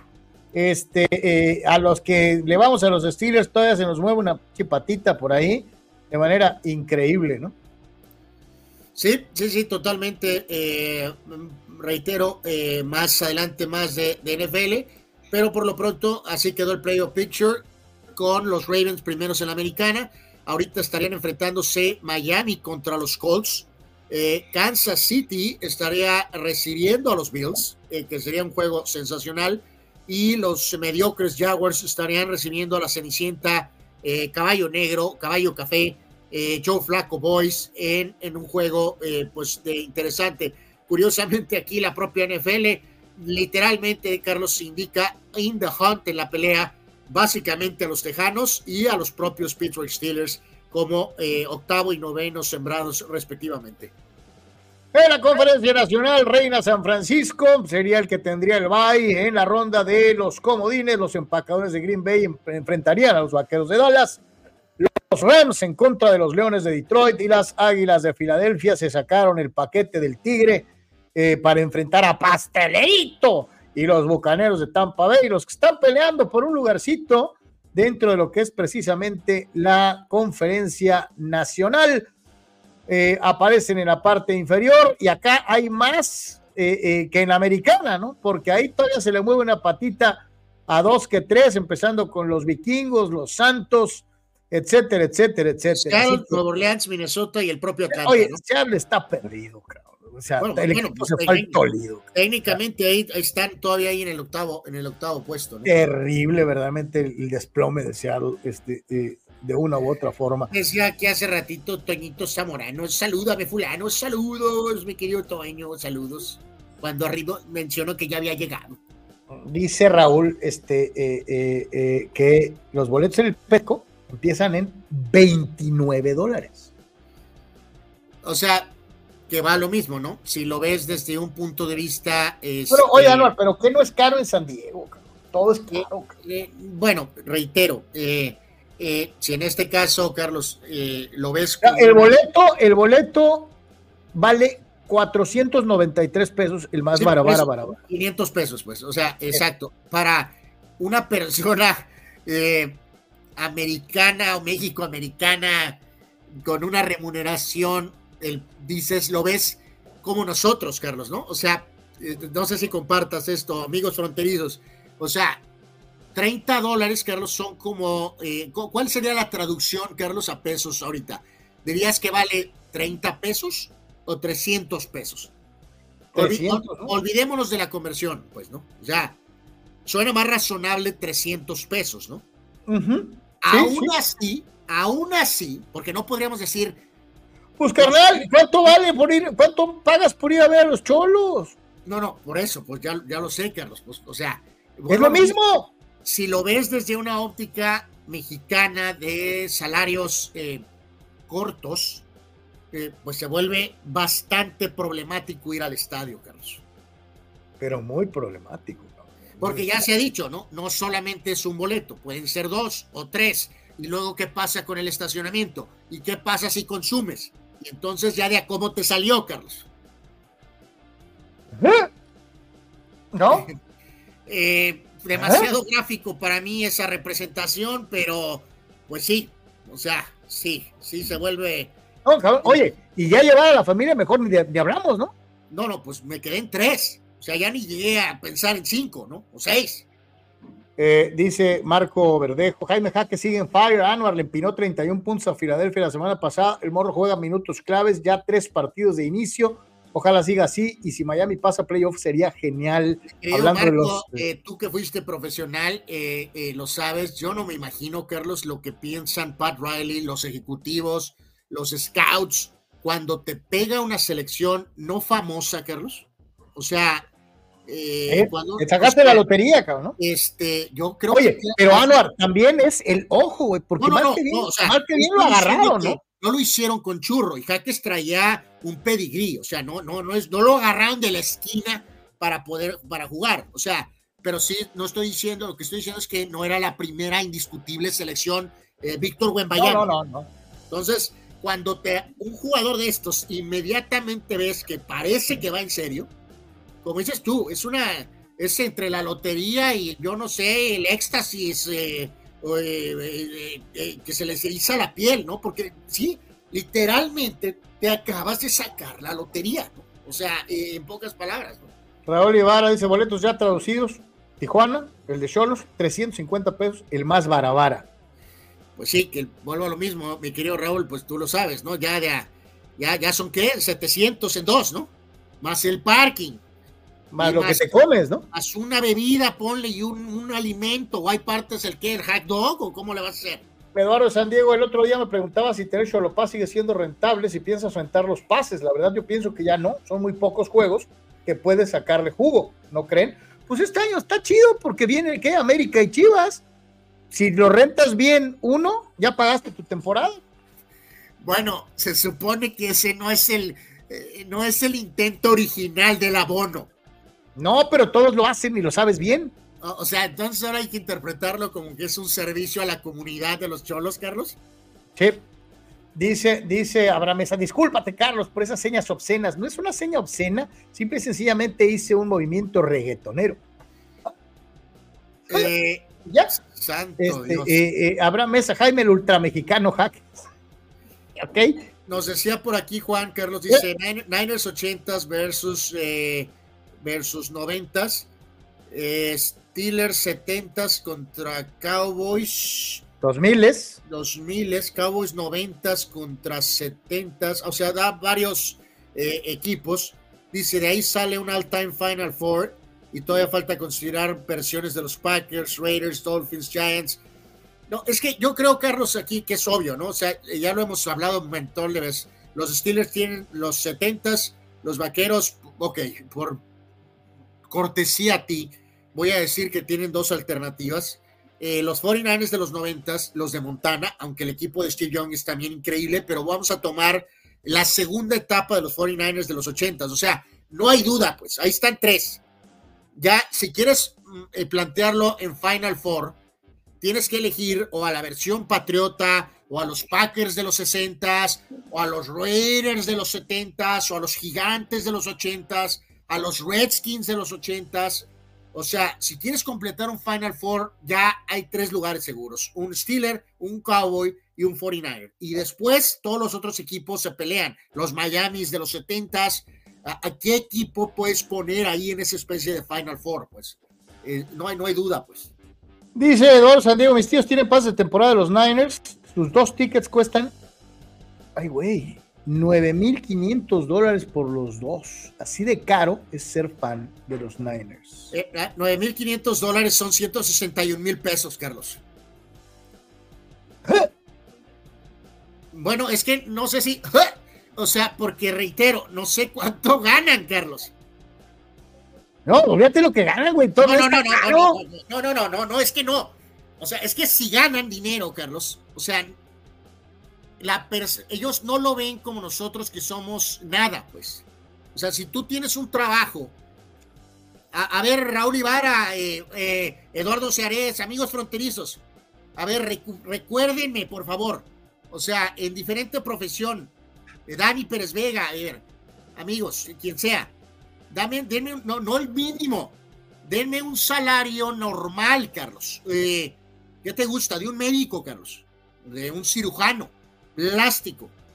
O, sea, hay personas en la Unión Americana que pagar 9.500 dólares por el abono se les hace nada, Carlos. Nada. Eh, ellos, ellos, ellos, no andan haciendo conversión de, oh, ¿cuántos pesos son? ¿Cómo se percibe esto en el centro de Tijuana? ¿O cómo lo perciben en Tepito? O en el área en Guadalajara, Jalisco. Ellos pagan 9.500 dólares como si nada. Lamentable. Vamos a pausa, señores. Eh, eh, regresamos en un segundito este, y desde luego, como siempre, eh, esperando que muchos de ustedes se queden con nosotros un rato más. Este, así que bueno, pues a ponerle Jorge al niño. Este, digo, desde luego también viene Eh, béisbol, viene por ahí también eh, algunas, viene béisbol, viene fútbol americano colegial, viene una opinión grabada del buen Dani Pérez Vega, este, eh, bien, más cosas este, dentro de lo que es el Deportes. Eh, estoy teniendo un pequeño problema con el mouse, ah, Este, mi mouse está muerto como un pollo. Este, a, lo mejor son las pilas. No tiene pilas, se conecta con el USB. Este, vicisitudes que nos pasan aquí en Deportes, pero bueno, este, eh, eh, eh, no puedo mandar a pausa Anuar porque no tengo lectura del mouse. permítanme un segundo. ok, aquí trato de sacar algunos otros. Salva nuestra dignidad, por favor. Algunos comentarios que teníamos pendientes. dice Silvano Camarena, dice, buenas. Qué bueno que Ravens ya amarró para que no nos hagan tanto daño a los Steelers, dice jaja. Eh, el buen... Lo más curioso, Silvano, que suele suceder en esos partidos te olvidas de las tablas de posición. Esto, he visto a Ravens batallando horrores, ganarle a los Steelers con 13 ganados, ¿no? O viceversa, a unos Steelers 7 y 5, así ganarle a unos Ravens con solamente una derrota. O sea, esos juegos son pues durísimos. o sea, yo supongo que va a estar en modo preventivo eh, eh, Ravens, ¿no, Carlos? Eh, no, no quieres con esa diferencia de récords exponer a nadie, ¿no? Nada más por el orgullo de ganarle a los Steelers, ¿no? No creo. Pues yo, yo sí lo tomaría, ¿no? O sea, de, no jugármela a lo loco, ¿no? dice Víctor, los Ravens con Lamar Jackson, Sano y Tope serán un hueso duro de roer, sí, van a ser considerados los favoritos. Eh, Julio nos decía por aquí, los Ravens están mejor que los 49ers y, le cala porque, y, cala porque soy Steelers. Por cierto, Carlos, me sorprendió la ofensiva de nuestros Steelers. Rudolph jugó muy bien, levantó eh, dos centros malos y no lanzó intercepción. Sí, ahorita vamos a mencionar más, Julio, pero más hay explicaciones o dudas, Carlos, amigos, de cómo diablos, qué pasó. Eh, porque eso merece una investigación de CSI, Carlos, o de Las Vegas, CSI Las Vegas, o NCIS, o, o yo no sé, Koyak. Este, Carlos, ¿cómo acabó Trubisky segundo? ¿Y, qué hizo Mason Rudolph? ¿Qué le hizo al coach, Carlos, o al staff para ser borrado del mapa de esa manera? Pero increíblemente Tomlin, ¿cómo tiene el escudo, no? Porque ya está otra vez con su 9 y 7, y entonces al mismo tiempo le tienes que reconocer el trabajo en general pero esa pregunta sería maravillosa, ¿no? Pero que deberás contestar a Carlos, ¿no? Con argumentos, no con es mi decisión, ¿no? Sí, sí, por eso, ya sé que es tu decisión, pero ¿en base a qué? ¿Qué intangibles te llevaron a pensar que Mitch Trubisky era la mejor opción de segundo coreback de los Steelers? Es increíble. Dice el buen eh, Raúl Ibarra, Amazon, empleador de mucha gente, empieza pagando 19 dólares la hora. El salario de un enfermero en San Diego empieza en 60 dólares la hora. Un doctor en San Diego, un mínimo de 120 dólares la hora. Puedes vender plasma a 75 dólares dos veces por semana. Dice William Bowney, yo gano 28 dólares la hora y vivo en Sunnyvale a 5 minutos de Levi's. He ido varios juegos de los 49ers y no he pagado menos de 250 dólares por año. Por boleto el año pasado pagué 590 dólares por un boleto. Eh, dice Dani Pérez Vega, un médico en el IMSS gana con, como 45 mil pesos al mes, pero un cirujano plástico sí cerca del doble, casi 100 mil al mes o más en una clínica privada. Víctor Baños, con los 9.500 dólares me compro un auto fronterizo bueno, la televisión de 80 pulgadas y pago, pago la aplicación NFL y Major League Baseball. Víctor, tú eres de los míos. Este, eh, eh, eh, Juan Acosta, tuve la oportunidad de ir a ver la final a la Azteca por 2.300 pesos el boleto. Ahora para ver al AME contra Cholos, me rentan el Cholopaz en 100 dólares. Híjoles, pues eh, volvemos a lo mismo. Pues cada quien ve desde, eh, desde su cartera, muchachos. Pero nosotros tenemos que presentar un aspecto, una opinión muy humilde eh, Gerardo Trista López, trabajar en el field, o sea, en el campo, es más remunerable que ser médico profesionista, al menos en Mexicali, dice el buen Gerardo. Eh, habrá mesa con un pase de Niners, Carlos arregla su carro y se compra una Tacoma. Pues. Este, vamos a pausa, señores, vamos a pausa, no se vaya y regresamos.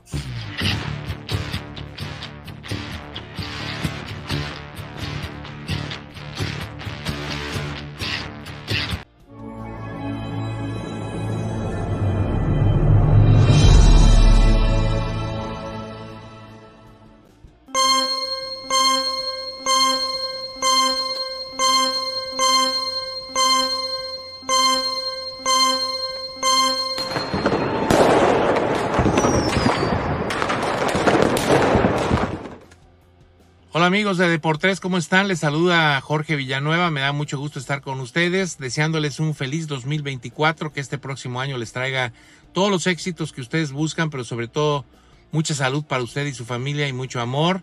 Recuerde que lo importante no se puede ver con los ojos, solamente con el corazón.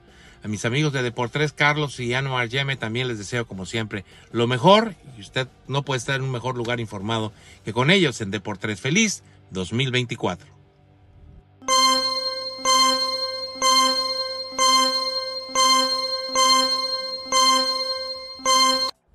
Notizona MX. Conoce la información de primera mano. Periodistas con años de trayectoria y credibilidad. Alta calidad de producción. Entrevistas exclusivas.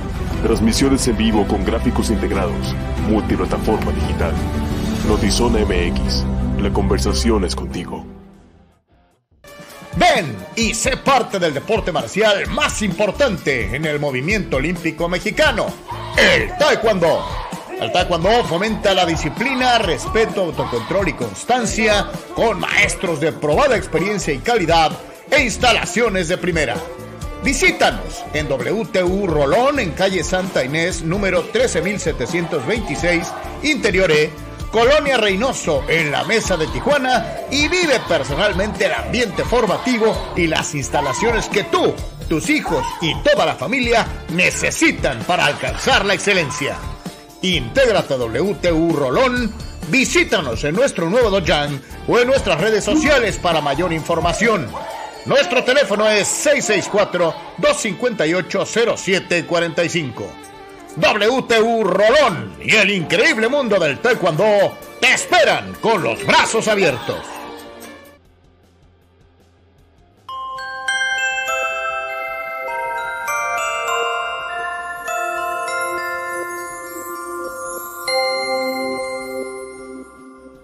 Tal a todos mis amigos que siguen a Deportes? Soy Joshua Abrego, exjugador del equipo Cholos de Tijuana y quiero desearles feliz año para ustedes, para todas sus familias, que se la pasen de maravilla y que este 2024 comiencen con la mejor actitud y la mejor de las suertes.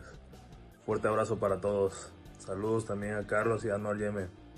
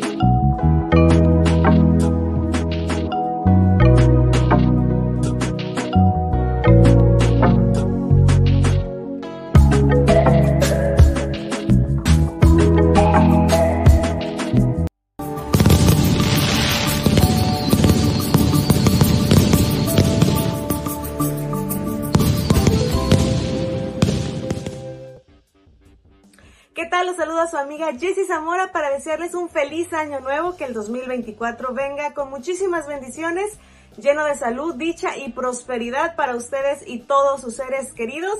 Y también con muchísimas alegrías por parte de sus equipos favoritos, ya sea de béisbol, de fútbol, de fútbol americano, etcétera. Por ejemplo, que el Atlante regrese a Primera División, tal vez para todos los atlantistas que claro están al pendiente de este programa que se encarga de llevarles lo mejor del deporte regional a todos ustedes. Un abrazo muy fuerte, que realmente sea un gran 2024.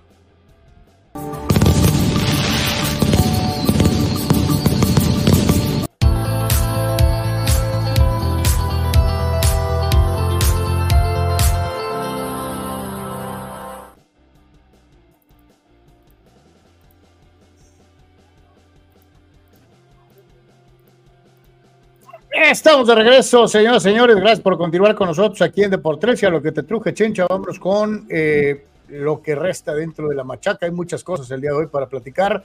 Y hablamos eh, rápidamente de lo que está sucediendo en el mundo del béisbol, en donde se dan movimientos, en donde hay, obviamente, la postemporada en la Liga Mexicana del Pacífico, sin Chicali. Este, eh, esto hay que dejarlo bien claro. El único equipo de Baja California este año chupó faros. Sí, sí, sí, sí, ya decíamos, ¿no? Con, con, el número de equipos y los que califican, pues sí se vuelve muy problemático si no logras, este, pues llegar al tema de, de, del playoff, ¿no, Carlos? Eh, pero bueno, eh, terminó la campaña, se dio la situación hasta los refuerzos, que pues ya hemos comentado a lo largo de los años, que pues es realmente, bueno, pues eso de los refuerzos también es un tema, pero bueno, pues a ellos les encanta, ¿no? Esa es la realidad de las cosas. Eh, marcadores de lo que fue eh, el inicio de esta actividad, eh, con la victoria de Mazatlán 7 a 1 ante los Charros, ganó Torres y perdió el eterno Javier Solano. En cuanto a los algodoneros de Guasave, en, este caso, este, pues sacando el, el, resultado, es más, déjame aquí nada más eh, eh, manifestar. Bueno, primero aquí, Carlos, el, tema de, eh, de un detalle que pasó en la victoria de, de, Culiacán en contra de, Mochis, Carlos, ganó, ganó Tomateros, pero por ahí se señalaba de, que hubo algún detalle con, con ¿te acuerdas el, el famoso sin hit, Carlos? Este, Manny Barreda Sí, sí. Que entró a Mésaga por él y en lugar de esperar, normalmente te acuerdas que, que sí le, le da el pitcher que sale, le da la, pelota al, mal manager, ¿no? Sí. Y pues en lugar de, salir, salió eh, como que se la aventó. Eh, como que se la aventó. Entonces, eh, me llamó mucho la atención que hubo reacciones mixtas, Carlos, ahí, porque sabemos que el tema de Barreda aquí eh, en propio Tijuana siempre ha habido algunos detalles, ¿no? Oye, Alfredo Amézaga puso cara de no manches, ¿no? O sea, vato maleducado, eh, sí se le quedó bien. Digo, está, bien que no te guste que te saquen, pero no le avientes la pelota al manager. Eh, correcto, salió corriendo, algunos dijeron que, que, estaba bien, que porque lo había exhibido, que porque estaba cerca del triunfo, que porque es muy competitivo, pero también hay ciertos códigos que se tienen que eh, pues dejar en claro que, o, normalidad, ¿no, Carlos? Por muy enojado, muy encamionado que esté el pitcher, pues entregale la pelota al manager en la mano, ¿no? O sea, esa es la, la situación. Ya si tienes algo que ver con él, pues lo ves después, ¿no? Eh, aquí corregir, Carlos, en, el tema de Mexicali, que al final de cuentas, eh, pues en modo Liga Mexicana sí calificaron en el octavo lugar. corregimos aquí, pedimos una disculpa. de todas maneras, iniciaron perdiendo, ¿no? 3 a 1 contra Guasave eh, con Kinley ganando y perdió Lozano, Mexicali se cuela como octavo, eh, pero pues inicia con, derrota, ¿no? En cuanto a, a, lo que yo me refería es que pues realmente, ¿tú crees que van a competir? Bueno, pues eh, hay mejor perdedor, Carlos, aquí todo puede pasar, ¿no? Sinceramente. Hermosillo le ganó a Navojoa cinco carreras a dos, ganó Wilmer Ríos en la actividad de esta Liga Mexicana del Pacífico, entonces estos fueron los primeros partidos entonces, ventaja de Hermosillo ante Navojoa, ventaja de un juego a cero también de Guasave sobre Mexicali, Culiacán sobre Mochis y eh, Venados sobre los Charros de Jalisco. Esa es la actividad, el inicio de estos playoffs de la Liga Mexicana del Pacífico. Dice eh, Dani pero debe ver qué queda, en qué queda lo de Barreda. Terrible actitud del pitcher ayer con Alfredo Amézaga. No se vale, eh, no es por ahí. Eh, ah, pues, Manny Barreda tiene un escudo siempre, Carlos. es muy querido en Tijuana, es muy respaldado por la directiva, es muy querido en Culiacán también. Entonces, dice Raúl, Barreda estaba a un out de ganar el juego. También el manager se pasó. Yo vi, yo, pero es que Raúl, esto no es nuevo, pues yo he visto infinidad de veces en que eh, estás a un bateador de ganar el juego y te sacan. Sí, en la, época, reciente, moderna del béisbol, esto se ha vuelto un escenario eh, un poco más eh, normal, Carlos, ¿no? hay algunos pitchers que queda claro que no parten de esta filosofía, de que me saques con un out y calificar para ganar. Dice Dani Pérez, en playoff siempre hay menos crédito para el abridor aunque seas estrella y ya había dos en base. Es decir, no se la quiso jugar de acuerdo a lo que nos apunta Así Dani Pérez Vega. ahí está la, otra óptica, ¿no? Juan Pitones, si son 10 eh, equipos en un wild card entre 4 y 5 de ahí a las semifinales, si quieren háganla a nueve juegos, ¿no? Pues lo que decíamos, ya nomás eso falta. Yo te lo digo sinceramente, eh, premiar una temporada como la de Mexicali es, es una mentada de mamá.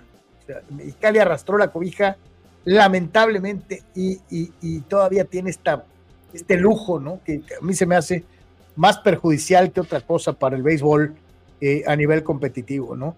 Eh, dice Gerardo Crista López, señores, ¿cuál es el nombre de la primera coach mujer en Major League Baseball? Hoy creo que está con los naranjeros. No, eh, estuvo en Naranjeros, ¿no? Yo no, tengo, a ver, a ver, amigos, si alguien tiene aquí el dato. A ver si alguien tiene el nombre, porque yo no me acuerdo tampoco. Eh, eh, esta dama se llama Justine Seagal, Carlos. Justine Seagal. pero esto fue hace un tiempo, ¿no? Creo que era cuando estuvo Castilla por ahí con los Naranjeros, ¿no?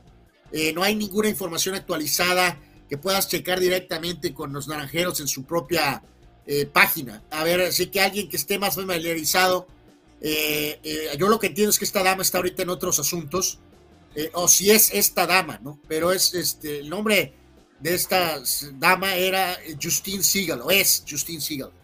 Se siguen moviendo nombres grandes en Major League Baseball y en esta ocasión le toca a Chris Sale ser pez grande a nueva pecera.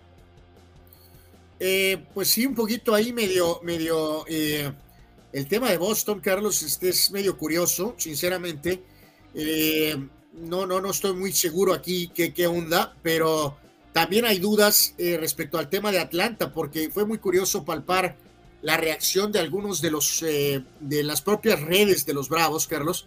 Y ahí sí tienes, la verdad, un pequeño termómetro, porque la gente de los Bravos está muy dañada, ¿no? De que, pues, otra vez parece que estamos en el mismo escenario de hace algún tiempo, ¿no? Muchos eh, triunfos en temporada, eh, ya se tiene una serie mundial, pero otra vez los últimos años los Phillies han despachado a los Bravos, ¿no? Y a pesar de que montas esta eh, aparentemente rotación fuerte, y ahora todavía puede ser un poco más fuerte si es que encuentras la mejor versión de Sale, Carlos, en esta rotación con Spencer Strider, con Mike Reed, con Charlie Morton y Bryce Elder, y ahora agregas a Chris Sale, pero me dio eh, mucha eh, curiosidad ver ahí que te digo en los comentarios, muchos decían eh, otra vez gran temporada regular y nos vamos despachados por los Phillies en los playoffs, ¿no? Entonces, en fin, mucha gente ahí lloraba, Carlos, de que hubieran preferido a el señor Snell. al momento en que se da este cambio, entonces dicen, este es el adiós de cualquier chance de que Snell acabara con los Bravos. así que, bueno, insisto, en papel parece una buena adición, sobre todo si Sale puede estar en forma, pero al mismo tiempo fue curioso palpar que eh, otra vez hay esa duda fuerte con los Bravos, Carlos, de si esto es un tema de solo una serie mundial y si de veras podrán ganar otra, ¿no? Pues yo te digo, eh, eh, dicen que cuando, cuando las cosas se dan, en muchas ocasiones no ocupas ni siquiera grandes cosas o grandes movimientos, eh, eh, ya tiene ratito. El, caso de Atlanta es de, verse, ¿no? Y el caso de Boston también, porque de repente de tener equipos malísimos se convirtieron en equipos dinásticos y después de eso como que se les apagó un poquito la mecha, ¿no? Eh, Habrá que ver quién de los dos recupera primero. Bravos es una fuerza hoy por hoy. La temporada de Boston fue mala. Eh, eh, digo, de acuerdo a los estándares recientes, a ver qué tanto tardan los Medias Rojas en volver a competir en una división durísima, durísima, durísima. Eh, olvídate de los Yankees, digo, Tampa con Toronto, o sea, e, esa división está. Orioles, pues Orioles fue sí, sí, es una, o sea, wow, este, en fin. Resultados NBA, este, Anuar, por allá ganaron los lagueros en algún momento, en, durante largo, largo, largo, largo receso.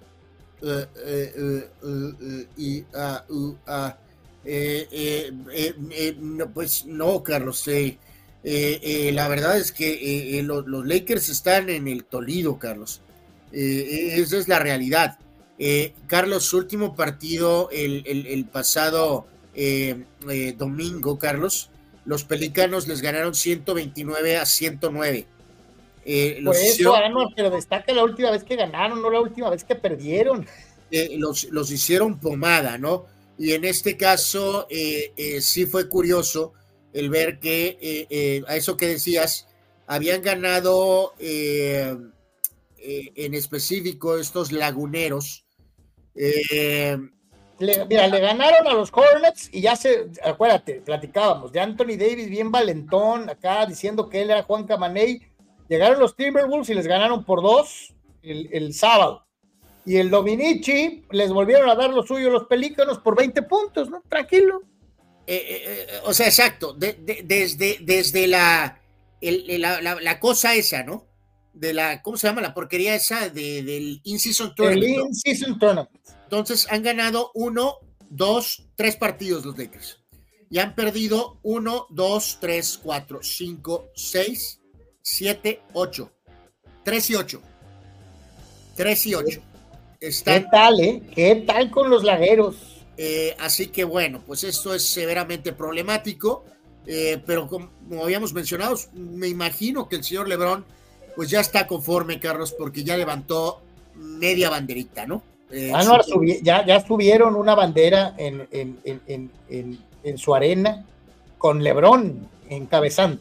Eh, claro, eh, hubo un cambio fuerte en las últimas horas, Carlos, que envolvió a los Knicks de Nueva York con Toronto. Mandaron a su jugador Barrett a, a, Toronto por este otro small forward, ya con la aparición absoluta de Bronson.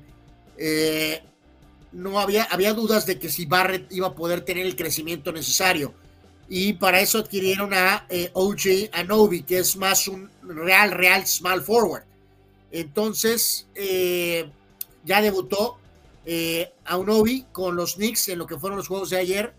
Y le ganaron a Minnesota 112 a 106. Anobi tuvo 17 puntos, pero la estrella fue el ex Laker Julius Randle, que tuvo 39 para eh, que los Knicks ganaran. Así que veremos eh, cómo funciona este cambio con los Knicks en las próximas eh, semanas y obviamente pues más evaluado en la etapa de postemporada.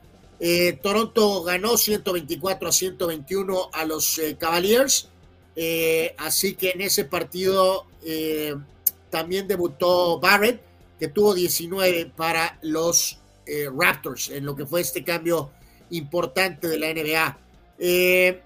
Los pistoncitos, Carlos, eh, como lo dije, eh, con saludos para Sócrates Semanduras, eh, rompieron la racha, Carlos, en lo que fue el partido previo, precisamente contra ah, los estás, estás, cayendo en el viejo carlismo de yo se los dije.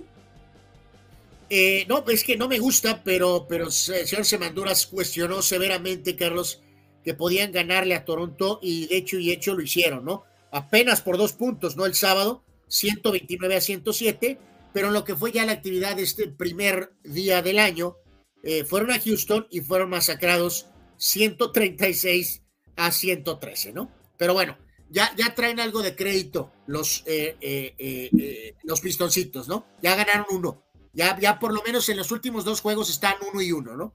Este, Indiana, que no es una sorpresa ya, con Hale Burton, 26 puntos, 9 rebotes, 11 asistencias, Victoria de Indiana contra Milwaukee 122 a 113. Los eh, campeones Nuggets le ganaron a Hornets 111 a 93. Los Sones de Phoenix sin Kevin Durant le ganaron a Portland 109 a 88. Utah derrotó, aplastó a Dallas 127 a 90.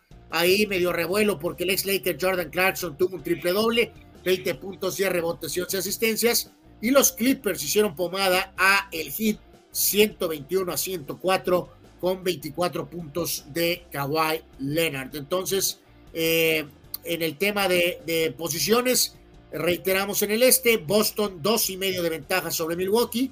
Y en el caso particular del oeste, Minnesota sigue primero con uno y medio de ventaja sobre Oklahoma y Denver y los Lakers están en el puesto 10 en este momento, Carlos, en el alambre, con una absoluta mediocridad, 17 ganados y 17 perdidos para los Lakers de Los Ángeles. O sea, eh, me imagino que LeBron sabe, Carlos, que las probabilidades de título son...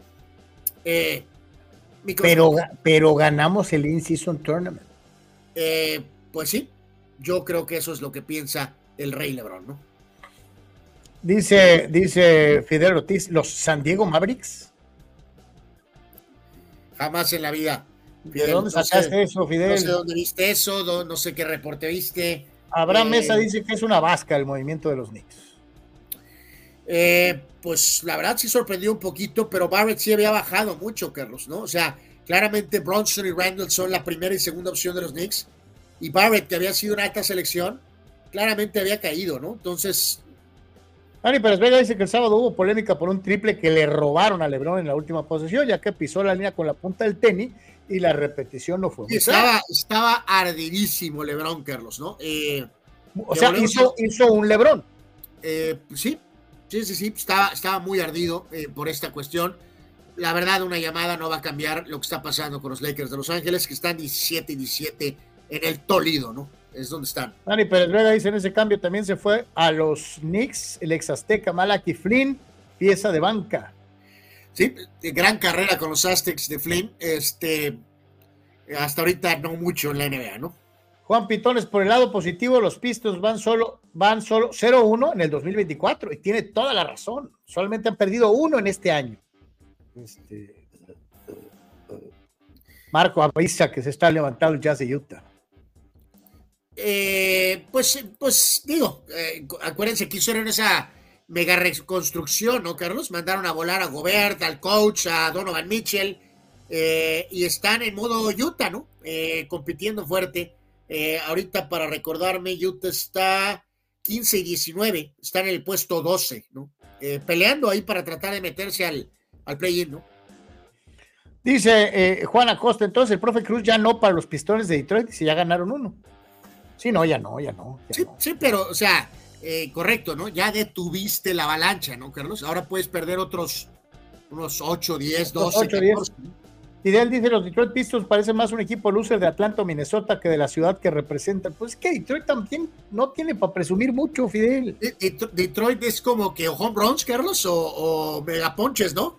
O, sea, o, sus eh. equipos van por el título, o si no, van al Tolido triple, ¿no? Víctor Baños, los Lakers, ¿para cuándo hacen algo? Ya no he escuchado rumores. No, yo tampoco. De hecho, ¿no? Es que, Carlos, eh, mi querido Víctor, amigos, eh, la única pieza que pueden mover es Austin Reeves. Eh, yo particularmente, Carlos, sí movería a Austin Reeves. Tratando de traer a otro jugador que pueda, más veterano, pero que pueda tal vez intentar hacer que los Lakers sí califican, eh, intentar otra, otra eh, carrera como la del año anterior, donde terminaron en la final de la conferencia, ¿no? Eh, pero ellos consideran que Austin Reeves es una pieza para el futuro, para el presente y futuro. Carlos, tienen a Lebron ahí, ¿cuál futuro? O sea, el presente es ahora. Eh, ya no hay mucho Lebrón por delante, ¿eh? este, no hay futuro, esa es la realidad. Señores, ¿qué nos espera en el 2024, año olímpico? Lo decíamos, obviamente hay varias cosas interesantes que vamos a poner en este mini calendario de Deportes para el año que estamos comenzando. Algunos de los eh, fechas que hay que marcar en el calendario, algunas de ellas muy, muy destacadas, otras obviamente, pues a ver cómo se dan las cosas. Empezando, señores, señores, con el inicio de nuestra siempre querida y gustada Liga MX el 12 de enero. Sí, este, hay varios gráficos de estos carros, pero en este caso este es de los amigos de, de Record. Y entonces, pues por ahí podemos señalar, eh, obviamente, el Abierto de Australia, primer Major de tenis, abre el 14, Super Bowl el primero de febrero. Eh, eh, va a ser interesante lo del Abierto Mexicano de tenis, ¿no? Considerando lo que pasó en Acapulco. Se supone que ese evento va. así Que se supone que va, así que será interesante ver qué show. Fórmula 1 abre el 29 de febrero. Habrá Major League Baseball en México el 27 y 28 de abril. Roland Garros el 20 de mayo. Eh, la final. La, visita, la, visita, la visita de UFC a la Ciudad de México, ¿no? 24 ah, de febrero. Claro, eso será el 24 de febrero. La final de la Liga MX va a ser el 26 de mayo. Final de Champions 10 de junio. Eh, finales de la NBA a partir del 6 de junio. Copa América abre el 20 de junio pero abre antes la Eurocopa el 14 de junio. Los dos eventos terminan el 14 de julio. Entonces, primero Eurocopa abre 14 de junio y Copa América abre 20 de junio. Eh, Wimbledon el primero de julio y los Olímpicos de París 2024 26 de julio al 11 de agosto. 26 de julio al 11 de agosto. Lamentablemente este gráfico considera, Carlos, eh, la Leagues Cup, la basura de la Leagues Cup. Santo Dios. El otro día me mencionábamos eh, de manera absurda y ridícula del 26 de julio al 25 de agosto. O sea, en plena Olimpiada, Carlos. Increíble. En plena Olimpiada. Eh, el abierto de US Open de tenis, 26 de agosto. Serie Mundial normalmente a partir del 1 de octubre. Gran Premio México, 25 al 27 de octubre. final de Fórmula 1 el próximo 8 de diciembre. En fin, Ahí están algunas de estas fechas, pero es un año obviamente especial porque tenemos Eurocopa, Copa América y eh, evidentemente otra vez Juegos Olímpicos. Eh, así que es un año de esos diferentes. y, ahí está lo que menciona el buen Juan y tiene toda la razón del mundo. Major League Baseball, finales de marzo, el Opening Series en Corea, la tierra de Seon Kim, eh, con el duelo entre padres y los Nippon Dodgers. Sí, evidentemente será opacado completamente Hassan Kim, Carlos, en Corea, con el debut de eh, la gente del Japón. Así que serán completamente borrados del mapa los padres y Hassan Kim, porque todo va a estar puesto en Otani y en. Al contrario, Anuar, ese día Hassan Kim demostrará porque es uno de los peloteros que guiará a los padres a un año de alta competencia un año de alta competencia. Eh, ¿Serías tan amable en traducir eso, por favor? Yo lo único que te digo es que entre Haseon Kim y uno de los cumpleañeros de hoy van a poner a los padres en alta competencia. En un año de alta competencia.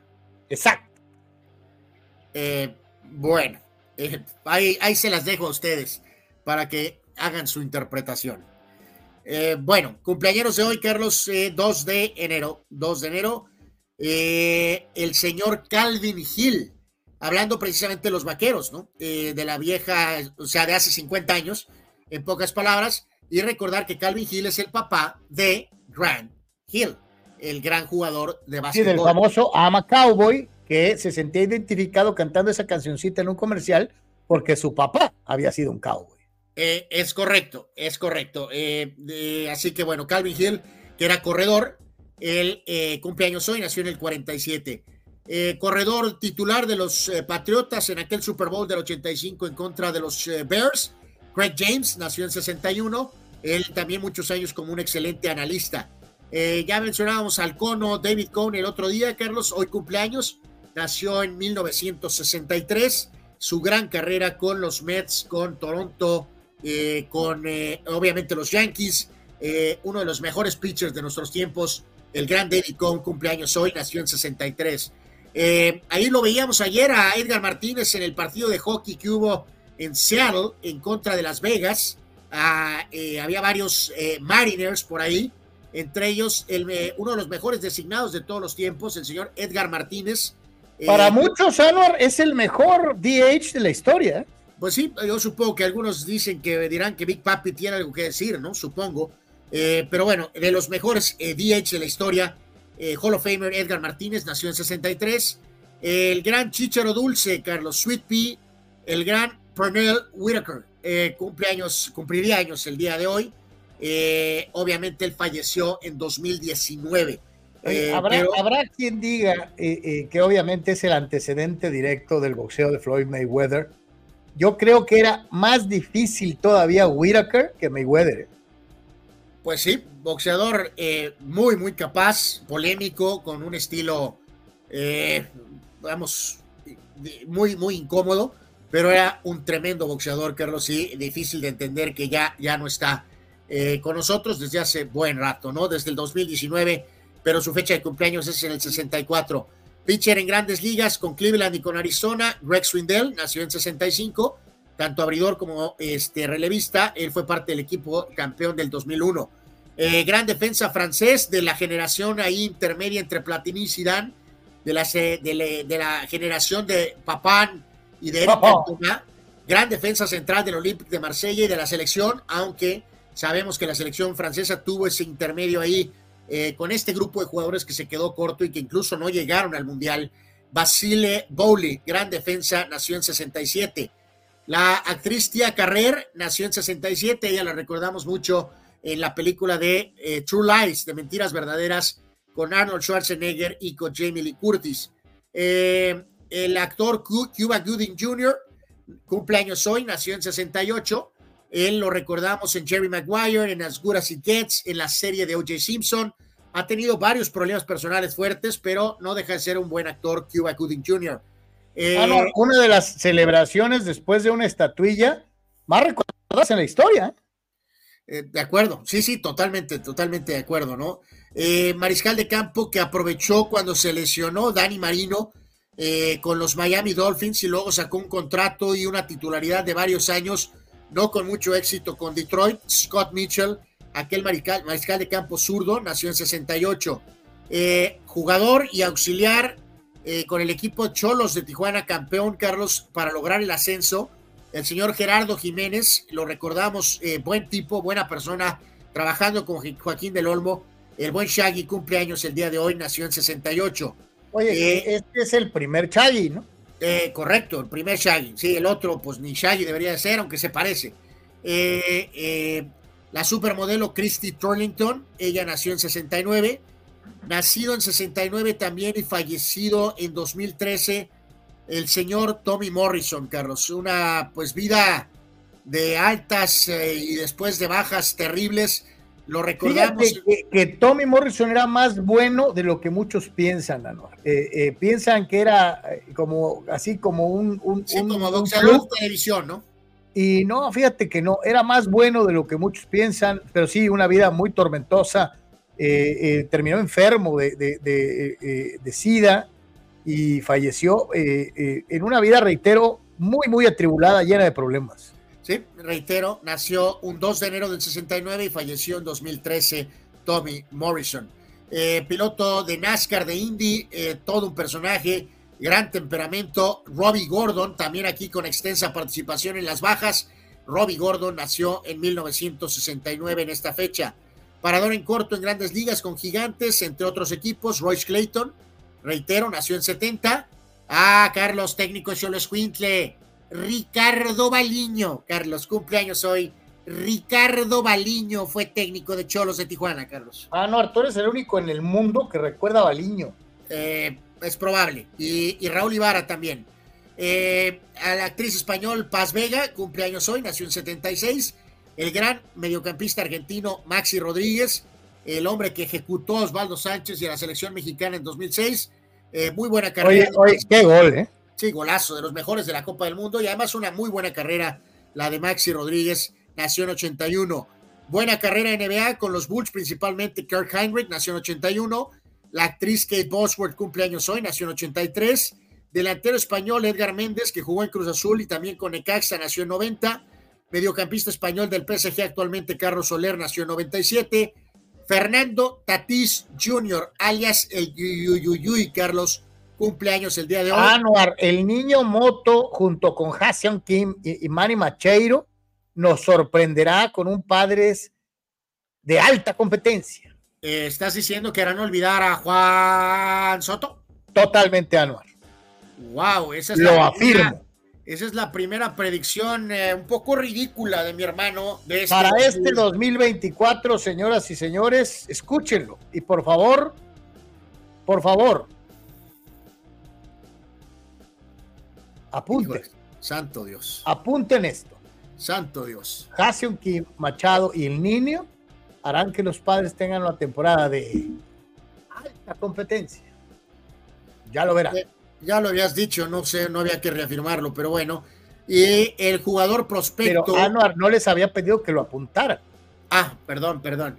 El jugador prospecto, todavía con todo el mundo por probar, no deja de ser solamente un prospectito. Prospectito, eh, este tipo Echeverry de Argentina, eh, cumpleaños hoy, Carlos, nació en 2006. Eh, ya veremos qué pasa con la carrera. Hoy, que hoy que parece que está de vacaciones porque no ha aparecido, este, eh, tomas en cuenta un jugador favorito de Chava Zárate que no está al parecer. Eh, es correcto. Bueno, pues este prospectito Echeverry, cumpleaños hoy, nació en 2006. Ok. esa es la lista de hoy. Y con esto, señores y señores, nos vamos a ir también a sucesos y decesos. ¿Qué sucedía un día como hoy? ¿Y quiénes se nos adelantaban el camino abriendo el año? Correcto. Entonces la lista de hoy de el 2 de enero, muchachos. Señores, eh, falleció hoy en el 33 el manager William Keith Gleason. Él era el manager de los Medias Negras de Chicago en el famoso escándalo de la Serie Mundial del 19. Él falleció en el 33. Oye, él fue, el, él fue el primer sorprendido, ¿no? Claro, él no tuvo nada que ver en esta situación. Él no tuvo nada que ver eh, comprobado y documentado en las investigaciones. El eh, gran actor y también, eh, pues literalmente coach de actuación, el gran actor mexicano Sergio Jiménez, falleció en esta fecha en 2007. Oye, qué, buen actor el Flaco Jiménez, extraordinario. Ahí está en la parte superior el señor Jiménez. Oye, cuando, las hacía, cuando la hacía de malo, era, era malo el hijo, pero bravo. ¿Cuántos actores no salieron, Carlos, bajo su supervisión, ¿no? De alguna forma, como como maestro, ¿no? Literalmente, ¿no? El gran portero uruguayo Ladislao Mazurkiewicz, él falleció en 2013, él era el, el, arquero de Uruguay del 70, ¿no, Carlos? Así es, el, el, el que protagonizó junto a Pelé el famoso eh, no gol, ¿no? Que es una de las jugadas más icónicas y famosas en la historia de los mundiales. Eh, Ladislao Mazurkiewicz, en su momento uno de los tres mejores porteros del mundo en esa época, y Pelé le hace una finta que, hijo de la, tantito más y se sale del estadio Mazurkiewicz eh, y por poco y la mete Pelé de manera increíble. Absolutamente, un excelente arquero, Ladislao Mazurkiewicz. También falleció en esta fecha de 2 de enero el gran coach Sam White. Lo recordamos con Cincinnati llegando al Super Bowl eh, que perdieron el segundo Super Bowl de Cincinnati. Oye, pobre Sam White, le tocó bailar con la más fea, ¿no? Sí, sí, sí, totalmente. Estuvieron tan cerca, pero el señor Joe Montana y los 49ers sacaron el partido con ese eh, pase de Montana para John Taylor. Eh, buen analista también de televisión, tremendo coach Sam White, que es parte también del árbol genealógico del coach Bill Walsh. Y el excelente jugador y también buen coach Paul Westphal falleció en 2021. Ahí lo recordamos, era el coach de los Phoenix Suns en 93 con Barkley cuando enfrentaron a los Bulls, pero reitero, era un jugadorazo en su etapa activa. Paul Westphal, él también falleció, eh, eh, insisto, Oye, Volvemos a lo mismo que lo hemos dicho otras veces, no confundir a Westphal con Westhead. Eh, de acuerdo, este es Paul Westphal de los Soles de Phoenix. Paul Westphal nada tiene que ver con el coach Paul Westhead, que era el primer coach de los Lakers en los 80 cuando fueron campeones. Así que ahí está la, la de esta. Y eso es en cuanto a fallecimientos, ¿no? Correcto, rapidísimo en cuanto a eventos, Carlos, en esta fecha en 65 los Jets firmaban a Joe Namath, Carlos, un contrato descomunal de 427 mil dólares por tres temporadas. No, hombre, mi hijo, imagínate, ahorita eso se los dan nomás por, nomás por firmar, de propina por los chuchulucos, ¿no? O sea, pues, oye, llegamos a decir que Joe Flaco ganaba, ¿te acuerdas de aquel primer gran contrato con Baltimore? este, eh, gana más en el baño, ¿no? Cuando está en el Tolido que, que lo que Neymar ganó por tres temporadas, ¿no? Eh, 1966, los Packers le ganaban a Cleveland 23 a 12, primer partido televisado a color y fue el último partido antes de iniciar la época de los Super Bowls. 72, eh, juego de campeonato de la Conferencia Nacional, los Dallas Cowboys le ganaban a los San Francisco 49ers 14 a 3 en Texas Stadium. Eh, 1970. Ah, no, Arbeza pinta. Ese era coreback, no tisnaderas. Eh, bueno, es correcto. Eh, Bobby Kewen suspendía a Ted Turner un año por la cuestión de una contratación en agencia libre. Eh, recuerden a Ted Turner, el mogul eh, de la televisión, el hombre que, creó CNN, pero que también tenía esa conexión con los Bravos. En este caso le echaban un año de suspensión por malos manejos en una cuestión de una firma de agencia libre. 1980, abierto de Australia, ganaba Guillermo Vilas, en este caso ganándole a John Sadri 7-6, 6-3 y 6-2. Eh, aniversario, Carlos, de 41 no, perdón, 42 de el partido épico en Miami, el duelo entre los San Diego Superchargers y los Miami Dolphins, que ganaría eh, en este caso eh, San Diego 41 a 38 con un calor descomunal. Lamentablemente los Chargers perderían la siguiente semana, ¿no? Pero por lo pronto. Oye, eh, es que es que ese año les tocó una cosa terrible, ¿no? Un calor sofocante, húmedo, y un partido a doble tiempo extra contra Miami y de ahí se fueron a Cincinnati a jugar en condiciones de tundra. Eh, no culpo, la verdad, a, los, a esos brillantes Chargers de esa época que fueron sometidos a, un partido brutal contra Miami y después a un cambio total en la temperatura y en las condiciones de juego. Eh, eh, la verdad es que sí, yo, yo no creo que ninguna no recuerdo otro equipo que haya enfrentado algo similar desde que me acuerdo, Anor.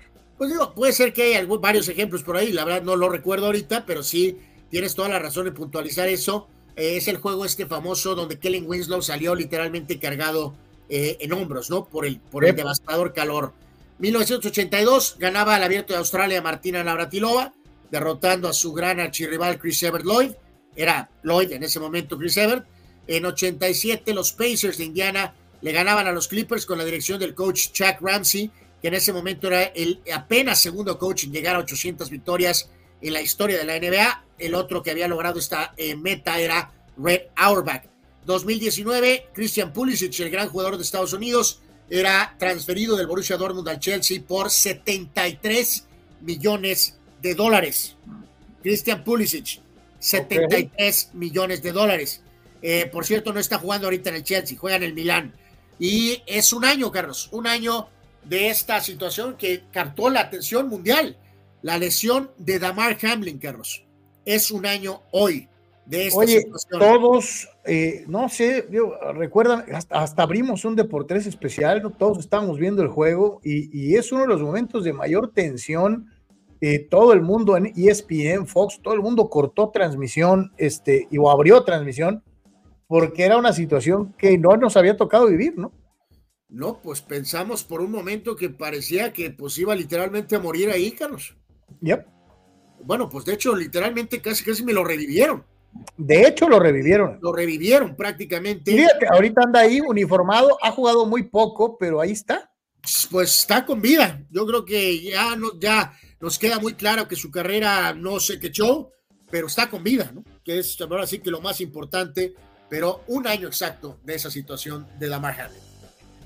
Y luego, obviamente, vienen los recuerdos de muchos de ellos. Empieza Manuel Cepeda. Saludos, mi querido Manny.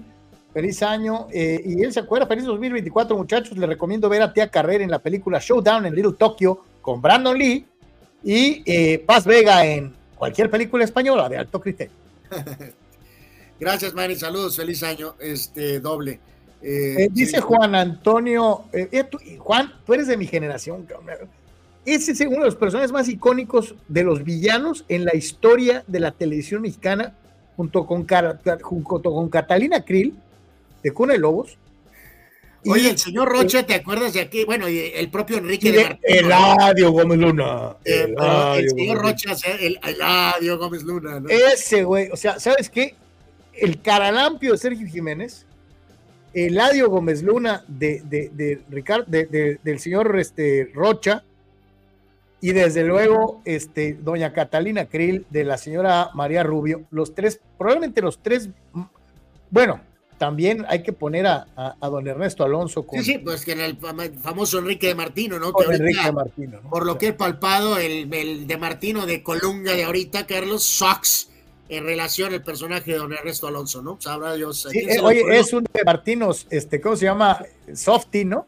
Pero fíjate, Carlos, la verdad, la, la desesperación y locura, ¿no? ¿A quién se le ocurrió hacer un remake de Cuna de Lobos, Carlos? Precisamente trajeron a esta señora Paz Vega para ello, pero era una tarea titánica. Y eh, hacer un remake del Maleficio, ¿para qué? ¿Para qué? Pues es que. Dice Juan Antonio, también Pelé tuvo un cabezazo a la base del poste que le sacó Gordon Banks. ¿Sí? ¿Fue Gordon Banks? Sí. Eh, es una de las mejores atajadas de la historia. Yo no, yo, yo te digo una cosa, hemos visto millones de atajadas después de esa, pero el grado de dificultad del cabezazo de Pelé es y sobre todo de dónde la saca Gordon Banks y por dónde sale la pelota por encima del arco. O sea, ¿cómo lo hizo? No tengo idea. O sea, porque además de... ¿no? Gordon Banks aparentemente, si lo ves ahorita, en esos videos cincuenta y pico de años después, no es una masa de músculos, no es un hombre que tenía un físico, eh, sin embargo, era un gran arquero, era un gran arquero eh, y tuvo esa tajada increíble, ¿no? Sí, sí, eh, eh, y como bien dices, yo creo que es una de las jugadas icónicas de las Copas del Mundo, ¿no? Raúl Ibarra dice, Sergio Jiménez, el capitán gato en el peliculón de final de los, de los 60, donde todos los actores eran debutantes, los caifanes. De todos ellos solamente quedan vivos Julisa y Ernesto Gómez Cruz. Sí, pues ahí estaba también Don Oscar Chávez, mi querido Raúl. es una muy buena película mexicana. Juan Pitones dice, para la siguiente se animará Rogers a usar el 12 para ver si se le quita los salitre se le ofrecieron, pero no lo no, declinó, ¿eh? este, se le abrió la cajuela de ponerse el número de, de Joe Neymar. Este, eh. Eh, dices tú de Rogers, ¿no? No, no, pero Carlos, no seas, no seas víbora, no, no, no, no tundas a Rogers, hizo bien, Carlos, o sea. No, no, no, de acuerdo, yo estoy de acuerdo que hizo bien, ¿no? Bien, o sea, oye, y nuestro, y Neymar, Neymar, le ofreció el número, ¿no? Pero hizo bien en no tomarlo, pues, o sea. Y nuestro, nuestro agradecimiento y nuestras eh, felicidades nos manda el buen, eh, eh, el buen Saúl desde allá, desde España. nos manda sus felicitaciones. Este, él, es de nuestros amigos de Patreon.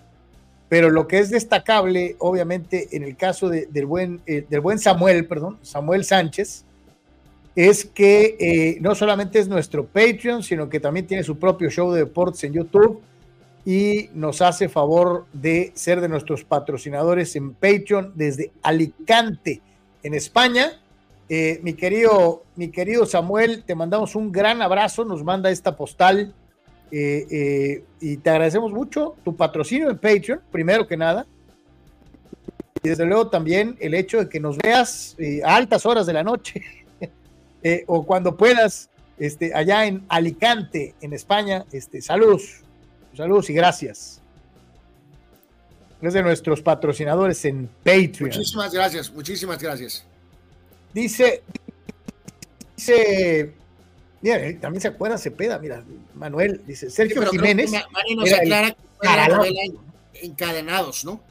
También, o sea, era con el señor Zurita, pero Manny dice que es encadenados, no en de pura sangre. Y ya que he hecho memoria, tiene razón. Eh, correcto, no eran de pura sangre. Eh, eh, de pura sangre el malo, si recuerdo correctamente, en paz descanse mi mamá Rosa, mi abuelita, que veía las novelas en aquel entonces, este, era el hijo del señor Félix, Carlos, el, ¿cómo se llama? Enrique Álvarez Félix. ¿Sabes quién ha hecho buenos villanos también? Sergio Goyri. Sí, pues también es malo clásico. desde hacerla del malo en Pero Navajas, Carlos.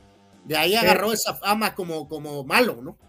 Sí, Sergio Goyri también ha hecho muy buenos villanos este, eh, eh, eh, en algún momento de su carrera, ¿no? Este, así que bueno, pues, nuestro recuerdo para, para el gran flaco maestro de actuación, Sergio Jiménez. Vamos al fútbol internacional. nos compartía esto rápido, Carlos, el buen Raúl Ibarra, ¿no? De los precios estos de. Ahí, ahora sí que cada quien interprete como quiera, ¿no? Eh, parking hasta de 55 ahí en el Lexus Premier Lot, que holy moly, holy shit, 55 dólares. Y eh, acá nos decía en Torolandia, ¿no? Tipo de cambio 20, costo del parking 120. Eh, en fin, eh, pues cada quien, cada quien como pueda, como, como se pueda. Santo 935 Dios, pesos el, el, el, estacionamiento en Petco, es estacionamiento prefer, prefer, pre, eh, preferencial, 935 pesos. Me acuerdo haber, eh, en días de no prensa, Carlos, haber pagado 30 dolarucos, que ahorita son 511 pesos, para quedar ahí literalmente afuera del, del, estadio, ¿no? El primer parking que está ahí, pues, ¿no? Yep. Holy shit. Digo. Está, eh, la verdad está barabara el de, el, de los, el de los Toribios, ¿no? ¿O qué? Pues supongo, supongo, 120, pues está barato, supongo, ¿no? Eh, Víctor Baños dice la tajada de Memo al cabezazo de Neymar en el 2014 es para mí top 10 de las atajadas en los mundiales y tienes toda la razón del mundo, mi querido Víctor. Habrá aunque les arda, habrá muchos ardidos ahorita que corrieron por el Capent, este, porque cómo te atreves a poner a, a, a, Ochoa en algo que es una verdad, mi querido Víctor, tienes toda la razón del mundo. Eh, Gabriel Ortega dice que noveleros me salieron. Es que antes. No, pero Gabriel, si te fijas, estamos haciendo referencia a novelas de los ochentas. Sí, de los ochentas, sí. Ochentas, noventas. O sea, eh, y es curioso, Carlos andaba en sus veintes y yo en mis eh, 10 años. Y sin embargo, sí tenemos mucha recolección de esas novelas. Es que acuérdate que no había streaming, no había Netflix, no había. Entonces, en las casas todavía la gente veía la televisión y eran muy populares los personajes. Aunque tú no las vieras, escuchabas a la gente hablar en las calles de las novelas, ¿no? Eh, hoy en día esto ya no sucede, pero en aquel entonces, Gabriel, este, te enterabas quiénes eran los personajes y quiénes eran los buenos y los malos, porque no había otra cosa que ver.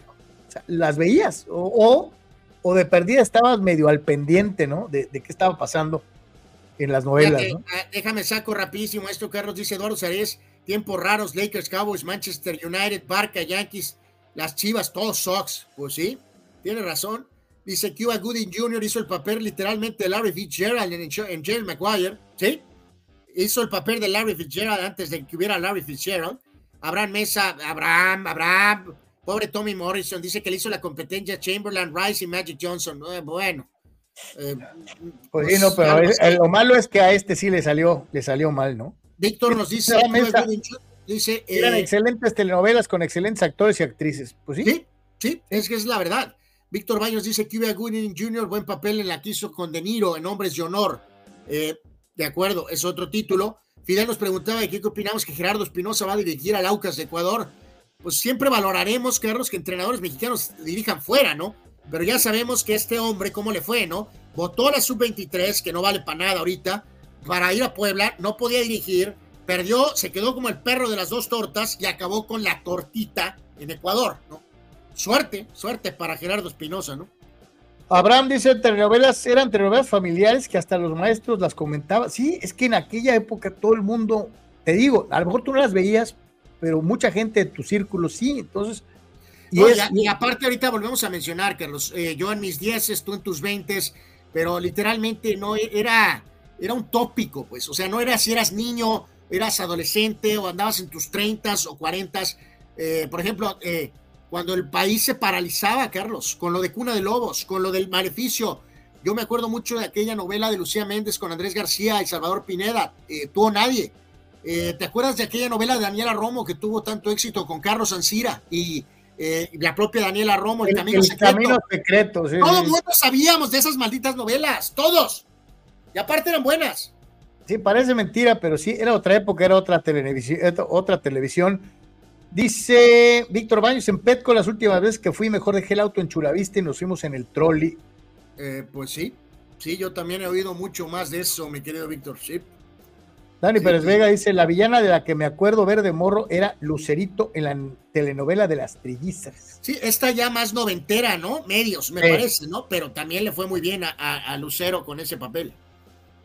Sí, no, no, es otra porque es otra forma, es otra televisión completamente diferente. Hoy ni siquiera sueñan con tener una novela de ese impacto, pero ni cerca, ¿no? O sea, ni cerca. Fin, este, el que está teniendo impacto y es una resurrección sabrosa es el lobo de Tepeji, ¿no? que ahora ya no sé si por, por qué decirle lobo, pues, pues si ya no está en los lobos, entonces ¿por qué seguir con diciéndole lobo, no? ¿O qué? Sí, aquí pues de lo que fue la actividad de fin de año, Carlos, obviamente sabemos que en Inglaterra no se detienen. El Fulham le ganó 2-1 al Arsenal, regresó después del castigo Alonso Jiménez y volvió a marcar gol, Carlos, y hay un poco lo que ha sido su rendimiento con el Wolverhampton y con el Fulham ante el famoso Big Six, ¿no? Ante el United, ante el City, Liverpool, Arsenal, Tottenham y Chelsea. Y ahí lo vemos, ¿no? Le, marcándole con números fuertes ante los seis equipos en su carrera en Inglaterra, ¿no? Eh, no se le da a Carlos el reconocimiento, ¿no? Eh, a Raúl Alonso Jiménez, ¿no? La verdad es que sabemos que la lesión vino a desmadrarlo absolutamente, pero, pero el hecho de que un mexicano no tienes el factor de España, ¿no, Carlos? Con Hugo Sánchez y con Rafa Márquez, ¿no? Literalmente aquí mi compa sí está dejando ahí una vara que va a ser alta, ¿eh, Carlos? Para alguien. No, porque hay que recordar, por ejemplo, le tocó también Inglaterra de manera directa a Jared Borghetti y la experiencia no fue muy grata. Sí, o sea, eh, todos tenemos la gran duda de qué va a pasar con Santiago Jiménez, Carlos, de, de Holanda, ¿dónde irá? ¿Va a ir a España? ¿Va a ir a, Inglaterra? ¿Va a ir a, Italia? Eh, ya veremos al tiempo, ¿no? Pero por lo pronto, Raúl Jiménez, qué bueno que está de regreso y no por la selección mexicana, sino por él.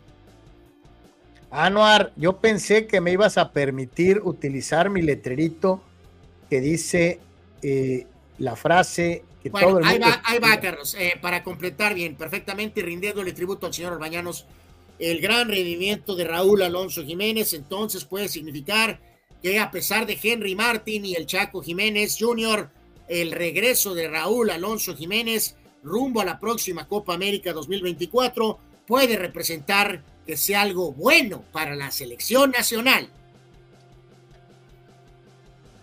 Ahí está. Muy bien, Anual. Este, qué bueno que, qué bueno que recapacitaste y, lo dijiste. Este, eh, porque además puede ser cierto, ¿no? Digo, oye, tanta calabaza que le tiramos, todos le tiramos, todos coincidimos pero, pero no es. Todos coincidimos en que no debería de haber ido al mundial pasado, ¿no? No, no debió de estar en la lista final. Eso es otra cosa y eso no cambia. Pero ahora qué bueno que sí está recuperándose de la maldita lesión. Eh, y reiteramos, si Henry sigue igual, Carlos, que espero que siga en el América, espero que el América no la vaya a cajetear con lo de la renovación de Henry, ¿eh? por cierto. Eh, y el Chaquito Jiménez, pero lo de siempre, Carlos. Eh, tuvimos a Hugo y a Hermosillo y a Luis García y a Babá, Bibibi, Bubabá, Bubabá. Necesitamos balones, Carlos. Necesitamos que nuestra selección genere juego para poner en posición de definir a estos elementos, ¿no? Porque si estamos pensando que estos elementos se van a quitar a cuatro para meter un gol, no va a pasar. No, Fíjate, dice, dice ah, eh, Raúl Ibarra sigue haciendo. No, no, rápido, qué bueno que me recordó esto, Carlos. Obviamente está Chicharito con el Manchester United, Chicharito, Raúl Jiménez, y ya después sabremos a ver quién se pone ahí, ¿no? Ya veremos. yo, yo hacía referencia a Jared porque siempre lo tomamos como un gran referente entre los centros delanteros mexicanos, y la verdad es que eh, Jared batalló en Inglaterra, ¿no? Es una realidad. Eh, Raúl Ibarra dice: el país paralizado por saber quién era el asesino de vivir un poco, dice Raúl. Eh, sí, pues como decíamos, son, eh, lo que hablamos al principio, ¿no, Carlos? Es, son, son, son, épocas eh, que, que, también, te fijas cómo los, los ejecutivos brillantes ahora en televisión y radio, Carlos, son bien mañosos, ¿no? Porque te quieren juzgar con rendimientos de hace 40, 50 años, pero no pagan lo mismo, ¿no? Exacto.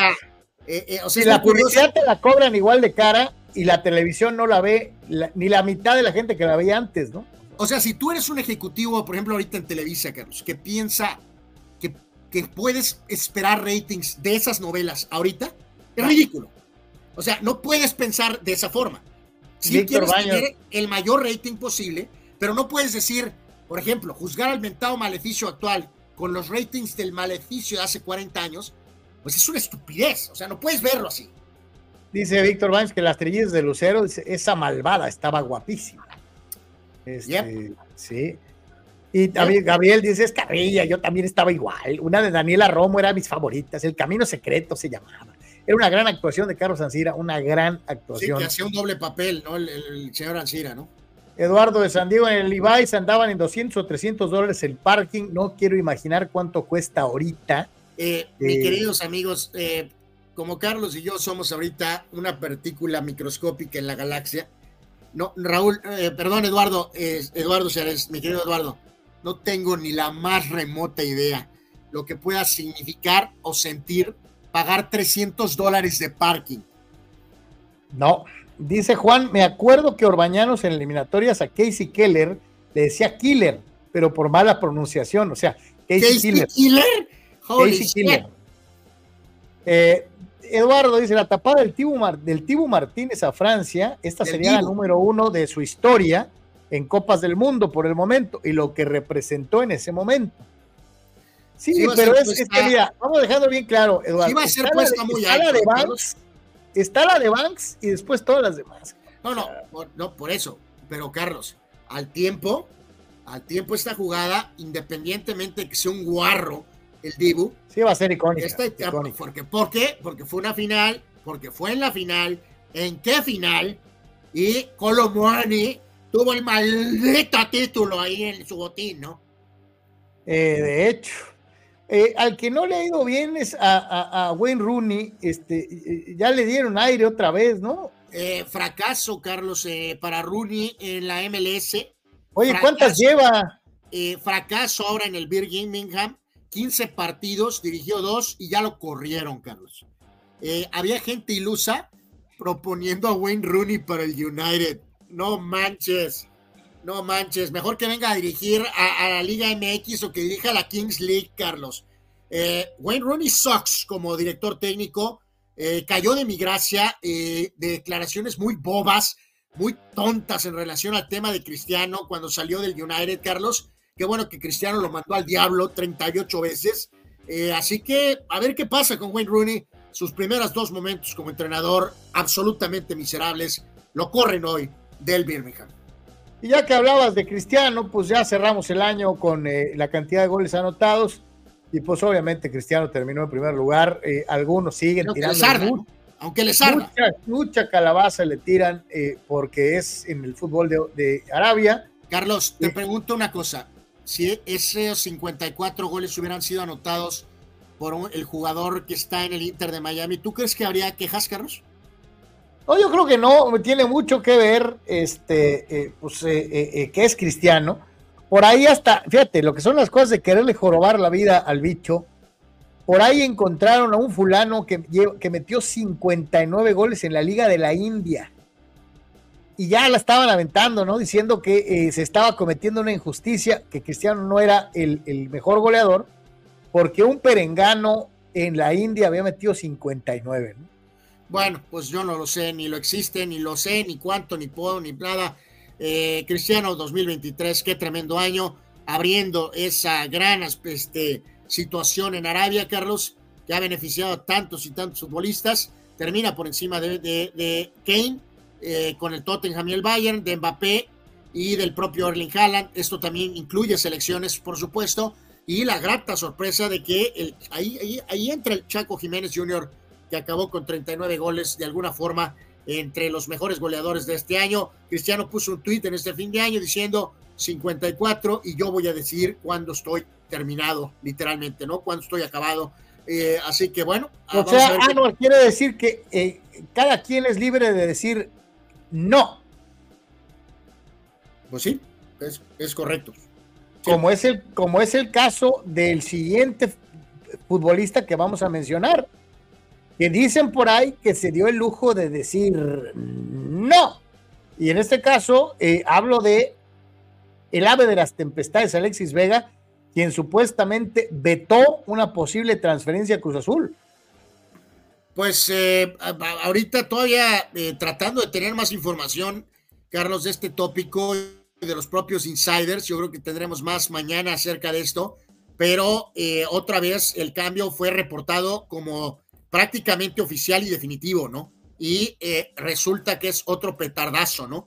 Eh, eh, se reportó como que esto era prácticamente cerrado y ahora resulta que es no, Carlos. Entonces, por diferentes razones, hay una versión de que obviamente Cruz Azul trató de protegerse con una situación de varias cláusulas del tema disciplinario y que la gente de Alexis Vega se, se esponjó.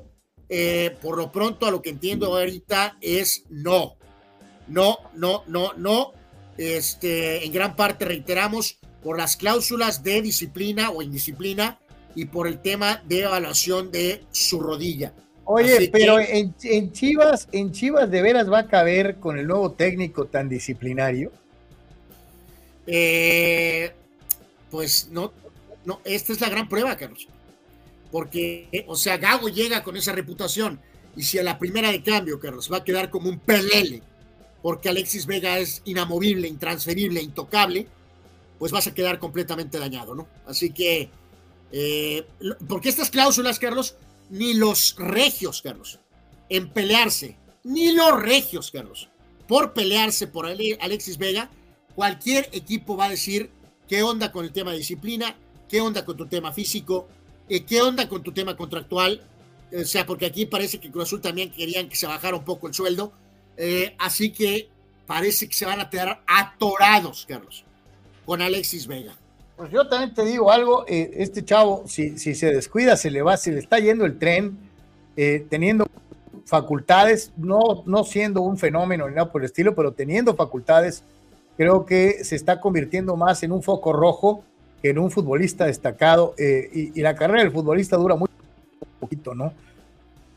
Foco rojo, de una u otra manera, fue el incidente del señor Rubiales con la futbolista española Jenny Hermoso, quien eh, militaba en el equipo Pachuca en, el, en, la Liga MX femenil y que ahora es protagonista de uno de los cambios álgidos, de los cambios más importantes dentro del off-season de la Liga de Mujeres en eh, nuestro país.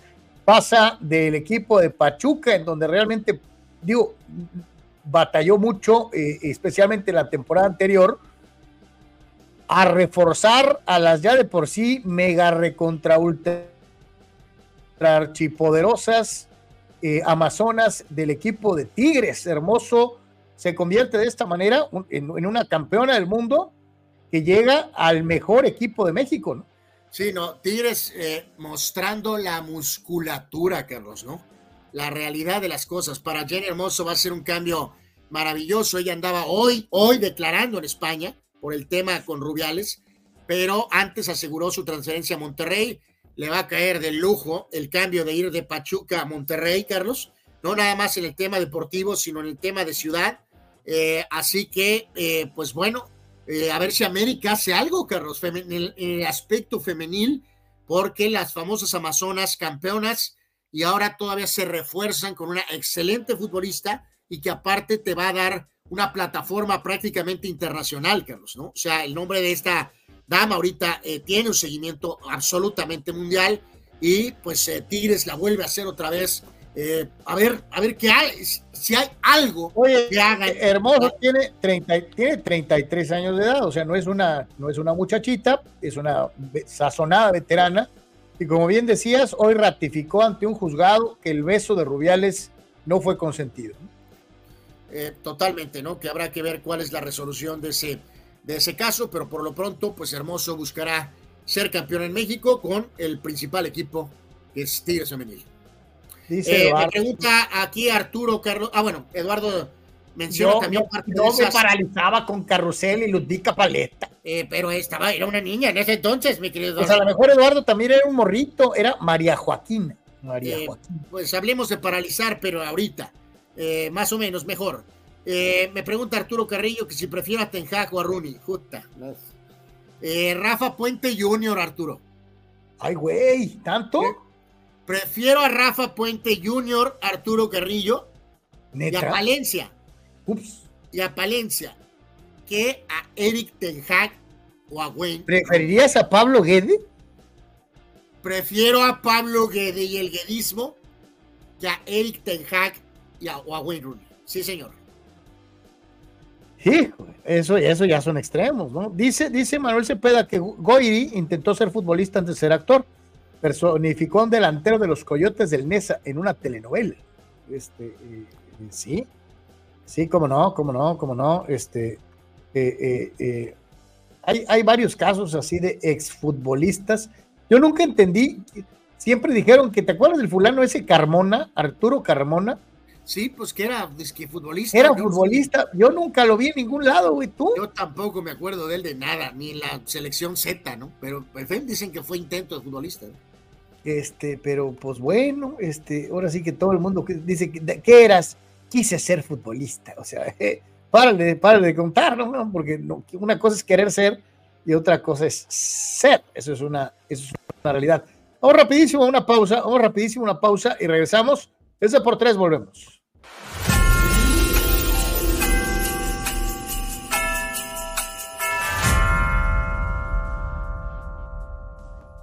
Desearles un feliz año porque ya se avecina y espero que hayan pasado una excelente Navidad, no nada más que a los hermanos Yemes, sino a, a, Sócrates, a, Marco, a todos los que forman parte de la familia de Deportes, eh, Alexito que, que por ahí también de repente lo veo en, los videos. Así que bueno, un abrazo muy fuerte para todos. Ya saben, los mejores deseos, los quiero. Y recuerden, Dodgers, Raiders y América Super Ultra Mega Soft.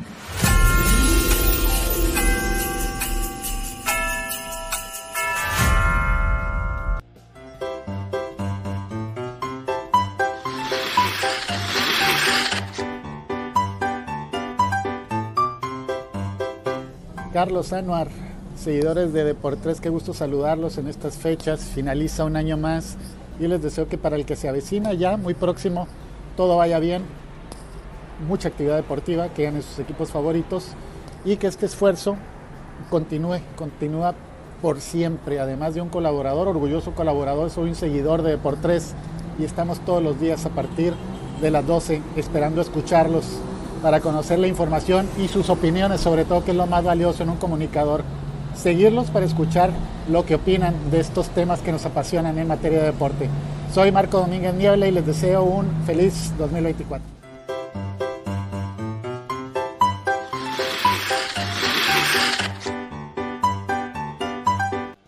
Ven y sé parte del deporte marcial más importante en el movimiento olímpico mexicano, el Taekwondo. El taekwondo fomenta la disciplina, respeto, autocontrol y constancia con maestros de probada experiencia y calidad e instalaciones de primera. Visítanos en WTU Rolón en calle Santa Inés número 13726 Interior E, Colonia Reynoso en la Mesa de Tijuana y vive personalmente el ambiente formativo y las instalaciones que tú, tus hijos y toda la familia necesitan para alcanzar la excelencia. Intégrate a WTU Rolón, visítanos en nuestro nuevo Dojan o en nuestras redes sociales para mayor información. Nuestro teléfono es 664-258-0745. WTU Rolón y el increíble mundo del taekwondo te esperan con los brazos abiertos. Carlos, ¿cómo puedo promocionar mi papel café? Es muy fácil promocionar tu papel café utilizando las opciones que te ofrece DoSynergyDeportes.com para impulsar tu producto o servicio. Puedes tener una sección fotográfica o de video, puedes tener un landing page o publicidad absolutamente efectiva en Google Ads y en Facebook Ads. Todo desde 299 dólares. DoSynergy Deportes te da la mejor opción para impulsar tu producto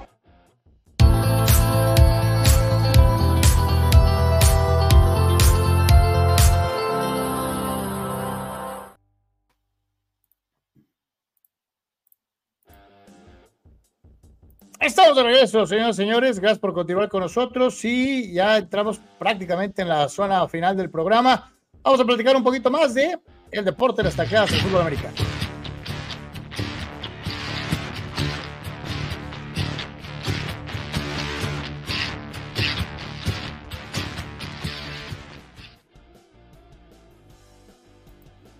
Y precisamente con eh, el tema que iniciamos en el transcurso de eh, este programa, eh, casi casi al principio, platicamos de lo que fue los partidos que definieron a los equipos que estarán participando en la gran final del fútbol americano colegial de la NCAA, los Huskies y el equipo de Michigan, ambos hicieron lo suyo. el juego de los Huskies medio entramado por cuestiones también de polémica arbitral y un equipo de Michigan fuerte eh, que yo creo que debe llegar como favorito, ¿no? Eh, ay, caray, pues ahí va a estar eh, muy parejo, y Carlos, sinceramente te lo digo. Yo creo que va a estar muy, muy parejo ese tema de, de, de, quién es, más allá de la cuestión de los momios, está súper, súper parejo. Los dos van a llegar con 14 ganados sin derrota, Michigan y Washington.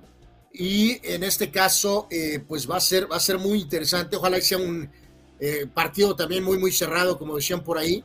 Eh, y en este caso, primero en el Alabama-Michigan, no la mejor versión de Alabama, hubo mucha polémica que Alabama llegara a este juego, Carlos, y obviamente Michigan ha estado bajo fuego por el tema de algunas eh, investigaciones, de supuestas acusaciones de algunas cuestiones de reclutamiento, uno de los asistentes provocó una suspensión para Jim Harbaugh, eh, Harbaugh lleva un proceso ya de varios años tratando de regresar a Michigan al título nacional, algo que no obtienen desde 1997, cuando su coreback, por cierto, era Brian Greasy.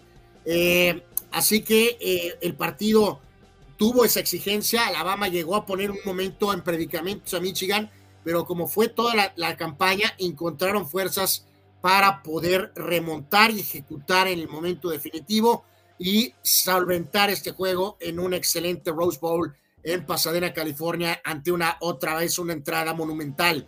¿Qué va a pasar? ¿Qué va a pasar con Harbaugh? Si es campeón nacional, ¿pensará de verdad en emigrar a la NFL? ¿O si pierde, se irá a la NFL? Yo, yo honestamente, Carlos, tengo mis dudas porque se habla mucho de los Chargers, de Los Ángeles, de Justin Herbert, aunque los Chargers traen varios temas en el roster ahí que tendrán que evaluar. No es tan sencillo como hay nada más Justin Herbert. Eh, pero el problema, Carlos, son los hispanos. Eh, Jim Harbaugh cuesta una feria, Carlos. Eh, ya, sea que vaya a, a, Chargers, que extienda en Michigan o que dirija al equipo de Deportes, Carlos, va a costar un ferionón los hispanos pagarán ese dinero? No es un tema de si Harbaugh puede o no coachear, Carlos. Ahorita vamos a ver algo más de Harbaugh. Eh, Washington, partidazo, se esperaban muchos puntos, pero al final, Carlos, eh, lo que eh, Washington durante toda la temporada tuvo con Michael Penix Jr., ese extra, Carlos, de ejecución, y dicho y hecho, así aconteció a final de cuentas, ¿no? Entonces, eh, eh, logró, aunque al final, por un par de errores de procedimiento de Washington, permitieron que Texas llegara hasta la última jugada. Pero creo que Michael Penix Jr. puso una descomunal actuación eh, y claramente fue el mejor coreback ayer para llevar a los Huskies, que por cierto también no son campeones nacionales desde 1991. Fue la última vez que los Huskies fueron campeones nacionales este muchacho Michael Penix Jr. junto con Caleb Williams, junto con Bo Nix, son los principales prospectos de coreback. Penix Jr. es un mariscal de campo de color, Carlos, pero chécalo con extra detalle, se me hizo tan, me recordó tanto a Ken Stabler, Carlos. Lanza, es, coreback zurdo. Eh, dale una extra echada de ojo y eh, mañana platicamos un poquito.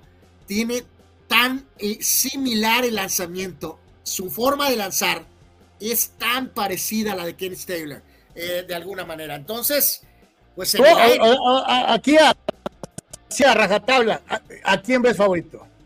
Yo me voy 51-49 Michigan, Carlos. Pero parejísimo, ¿eh? Parejísimo. Pero aquí vemos la progresión de Jim Harbaugh como coach, empezando con los toreros, Carlos. Los toreros de San Diego. Fue a Stanford, también logró resultados muy buenos. Regresó a los 49ers a un Super Bowl en la NFL y ahora, después de varios años de trabajo y todo, ha puesto a Michigan absolutamente en la pelea los últimos tres años con todo. Oye, Anuar, para poner a los toreros en el mapa, ese es, ese es, ese es, es como poner a los valedores de Iztacalco eh, eh, eh, en, en, el mapa, ¿eh? No, no, totalmente de acuerdo. Y Jim Harbaugh, como exjugador, ex coreback famoso, Carlos, pensarían que todo se le ha dado fácil, ¿no? No, abrió camino picando piedra desde abajo. Toreros, Stanford, éxito en la NFL con los 49ers, cuando los 49ers estaban eh, hasta cierto punto en el Toledo y ahora con Michigan los ha regresado al lugar preponderante contendiendo por el título nacional. Así que. Yo te digo que yo conozco a dos que tres aficionados de los Chargers, mira,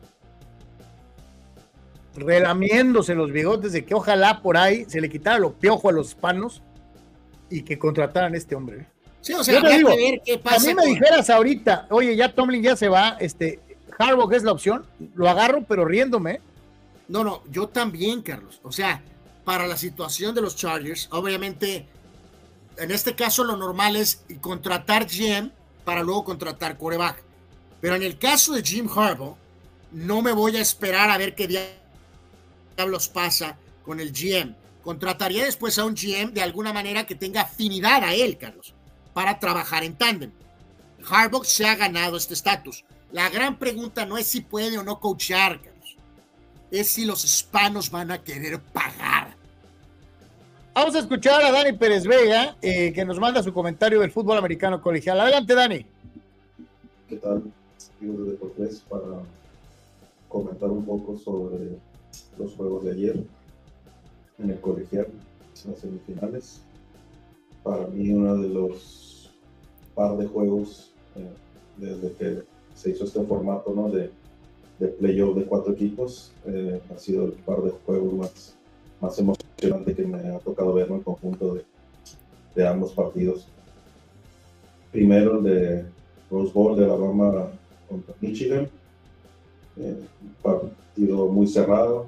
Este, Michigan tuvo algunos errores, pero creo que en general fue superior en las trincheras, eh, tanto en la línea ofensiva y corriendo el balón como en la línea defensiva. Creo que todo en la primera mitad fueron muy superiores. Después se emparejó un poco, pero pues ahí en el tiempo extra este, tuvieron la, facilidad de, anotar el touchdown y pues frenar a Alabama ¿no? en ese cuarto da una jugada ahí un poquito este, parece que estuvo un poco bajo el snap del centro y, y cambió la, la, decisión el, el coreback de, de Alabama, pues, y, y, ya quiso correr la jugada con muy poca probabilidad, ¿no? pero parecido con Michigan en el otro. Texas contra, contra Washington el es muy diferente juego. Obviamente Washington, pues que juega más por aire, con el coreback Michael Penix, es un espectáculo, este, ese zurdo, eh, con gran potencial para NFL, ¿no? Este, y con muchas armas de sus receptores, creo que dominaron el juego, al final se les complicó bastante ahí con, Texas este, teniendo la última posibilidad, pero pues ya no pudieron también en cuarta, ¿no? Este, ¿no? ambos fueron unos, unos juegazos y y no quedaron a deber. Creo que el, el comité pues, no se equivocó ¿no? al dejar por State o Georgia, que, que decía ninguno, no creo que, fue lo correcto. Nos dieron dos, dos grandes juegos y pues esperemos que la final siga en ese mismo tono. Saludos.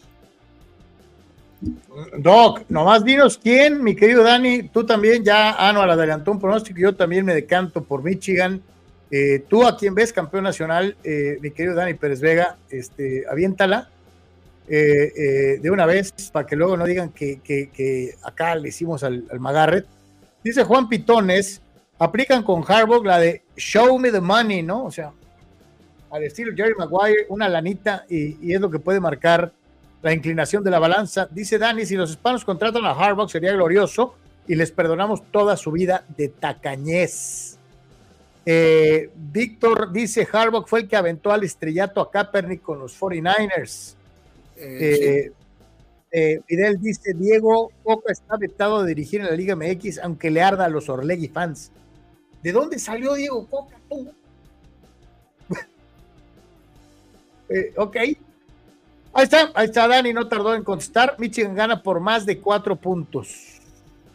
Sí, pone que eh, no sé cómo está el tema contractual de Coca, Carlos, cómo se dio la rescisión de su contrato. Eh, no lo sé, no lo sé si hay algún detalle ahí pendiente que a lo mejor esté permeando ahí para poder contratarse, no lo sé, no, no, nadie está reportando realmente nada sobre esto, ¿no? No, Entonces, no, habrá que ver eh, pronto, sobre todo ahorita que empiece el torneo y que cuando tengamos vacantes, a ver qué onda con, con el nombre de Diego Coca, ¿no? Ya lo de, veremos. hecho, ¿no? de hecho, como que hay un gran silencio, ¿no? En ese sentido. Eh, eh, la verdad es que eh, es uno de estos nombres importantes, grandes, que por logros creo que ya deberían de tener equipo en México, ¿no? Y, y, pues no más no se ve por dónde, ¿no? Pero reitero, también pónganse un poquito del lado de Coca, ¿no, Carlos? Lo que pasó fue una cosa terrible. Sí, terrible, terrible. Entonces, también, también él puede tranquilamente estarse queriendo reagrupar, ¿no? Sí, sí, le jugaron mucho eco. La verdad, sí, le, le, le hice- fue una mala pasada. eh, eh, eh, sobre todo por lo que venía de hacer en clubes, que lo había hecho muy, muy bien. Sí lo trataron con la punta del pie. No, no, no creo que haya sido lo correcto. Porque tuvo que forzar la salida de un trabajo fuerte, ideal como Tigres, fue para acá y después a la primera, a la primera lo echaron con una patada en el trasero, ¿no? Arturo dice Sí. que hay que mantener fe, que hay buen clima para que venga Harbaugh. Mi querido Arturo, y reitero, aquí no es el tema ni de clima, ni de Herbert, ni del estadio, ni del smog, ni de LAX. Es show me the money. Sí, es billetito, ¿no? Y, reitero, una, una lanita, Carlos, ganada. Se ha ganado claro. a pulso. O sea, entonces, pulso. Si aquí no le van a regalar nada, el, el tipo nos ha mostrado eh, eh, enorme eficiencia en donde quiera. Oye, controversial, no controversial, lo ha hecho muy bien. Eh, los que no lo hacen bien son los Chargers y por eso decíamos la necesidad de un coach de de veras, ¿no? Este, eh, perdieron contra Denver, eh, cinco ganados, 11 perdidos, es una marca miserable. Eh, Anuar es una marca digna de los peores Chargers de Mike Riley o, de alguno de esos fulanos de esas eras, de Dan Henning, este, lamentable, ah, no, o sea, perdiste con Denver sin el 12 baños, o sea, Así es, apareció el esquirol Jared Steed- Steedham y eh, pues más que nada con el tema defensivo, Carlos, sacan este miserable partido 16 a 9, el gran Easton Skeck. Easton Skeck. Eh, 24 de 38 para 220 yardas, muchos factores, entre algunas lesioncitas, el dedito de Herbert, Carlos, la petardeada del GM Telesco, el miserable coach. Carlos, amigos, la temporada. los sido- dueños, o sea, sí. la temporada ha sido. Vele, ve- Anuar, vele la carita a 12 baños. Híjole, sí está feliz, ¿no? Hay que quedar aquí, Carlos, que la propia Asociación de Jugadores indicó que habrá que ver eh, qué onda con ese tema, ¿eh? Porque los Broncos se pasaron de lanzas, ¿eh? Al querer eh, decirle o te bajas el sueldo o te quito el puesto. Y eso está de alguna forma en una cuestión de, del contrato, del contrato de la liga con los jugadores. Eh, no se puede hacer eso. Por eso te mencionaba cuando recién salió la nota, que para mí esto es algo Lenón, Lenón, Le- Lenón mal hecho, es con toda la intención de la cuestión económica. O sea, esto fue por joder a Wilson en lo económico. Eh, eh, más allá de lo deportivo, eh, la verdad es que... Eh, todo es un desastre, Carlos. Lo económico es un desastre, su relación con él es un desastre entre coach y, y coreback. Y lo único que queda claro es que los que están el tolido son los Broncos, ¿no? Sí, sí, le digo, los Broncos 8 ganados, 8 perdidos, pueden terminar con récord arriba de 500, sí, pero la realidad es que ya teníamos como 5 o 6 temporadas diciendo, "Ah, es que los Broncos, y es que los Broncos, y los Broncos, los Broncos tienen rato valiendo Wilson, este, eh, eh, simple y sencillamente terrible, ¿no? Eh, aquí, los, los Broncos, los Broncos van a cerrar en Las Vegas buscando terminar arriba de 500 y los. Chargers y los Chargers van a, van a recibir a Kansas City para terminar de ser escalón, ¿no? y ahorita que mencionabas a Las Vegas, nos, eh, nos menciona antes William Bowney, Carlos, y tiene buen, buen, muy buen punto, ¿no? Que nos reafirma, ¿no? Que él viene, Harbaugh está con contrato en Michigan, ¿no? Porque relativamente renovó hace prácticamente eh, muy poco. El tema aquí es lo de las suspensiones, mi querido William, pero tienes toda la razón. Eh, él tiene una conexión con Brady, Carlos. Firmó con el promotor de uno de los agentes de promoción que trabaja con Brady, que tiene Brady relación con Las Vegas. Los Raiders es otro nombre que puede aparecer en el mapa. Carlos, amigos, si Jim Harbaugh termina en los Raiders y no en los Chargers, holy moly. Sí, esa es otra derrota Holy moly. eh, para los Este, hispanos, ¿no? Dice, dice Abraham Mesa, todos los corebacks con pies de barro de Carlos ya me cayeron como fila de naipes, comenzando con Herbert, recientemente con Hertz, Piquet, etcétera. Bueno, tiene razón, ¿eh? Ya no apoyes a nadie, ¿eh, Carlos? A, a cualquiera que apoyes, todos se lesionan, ¿eh?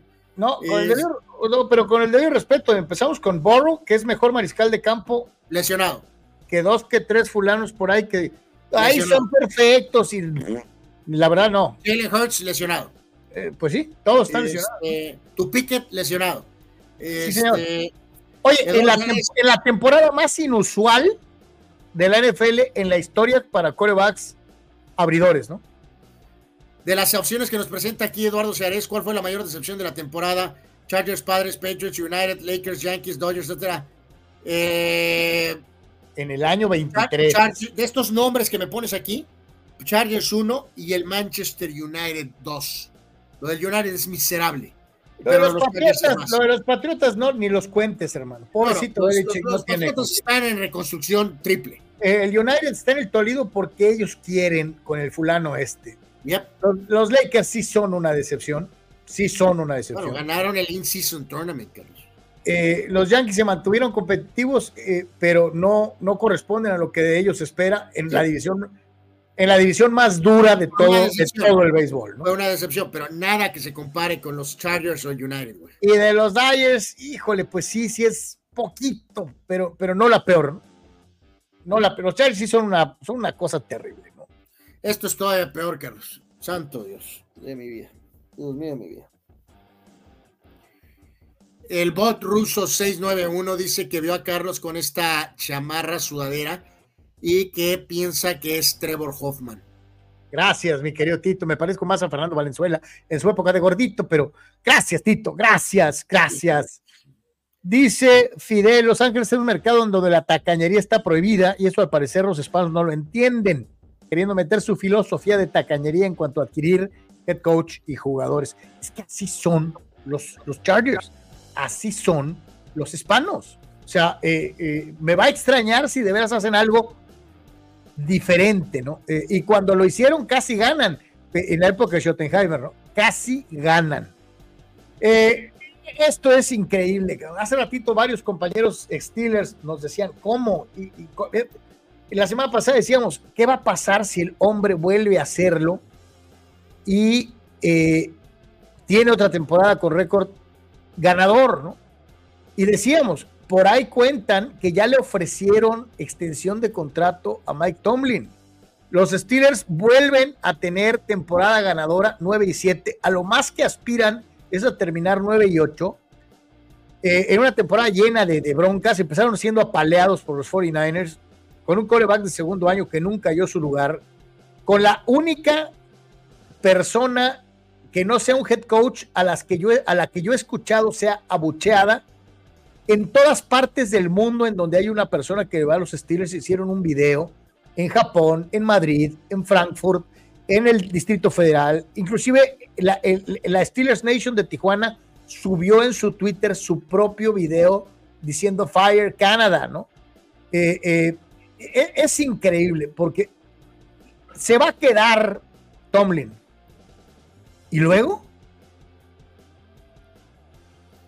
Y luego, pues, eh, luego nada, Carlos. Vamos a ver cómo culmina esto, eh, pero con el argumento de temporada sin eh, que sea marca perdedora, vamos a volver con Tomlin y van a volver con Tomlin y Kenny Pickett el próximo año.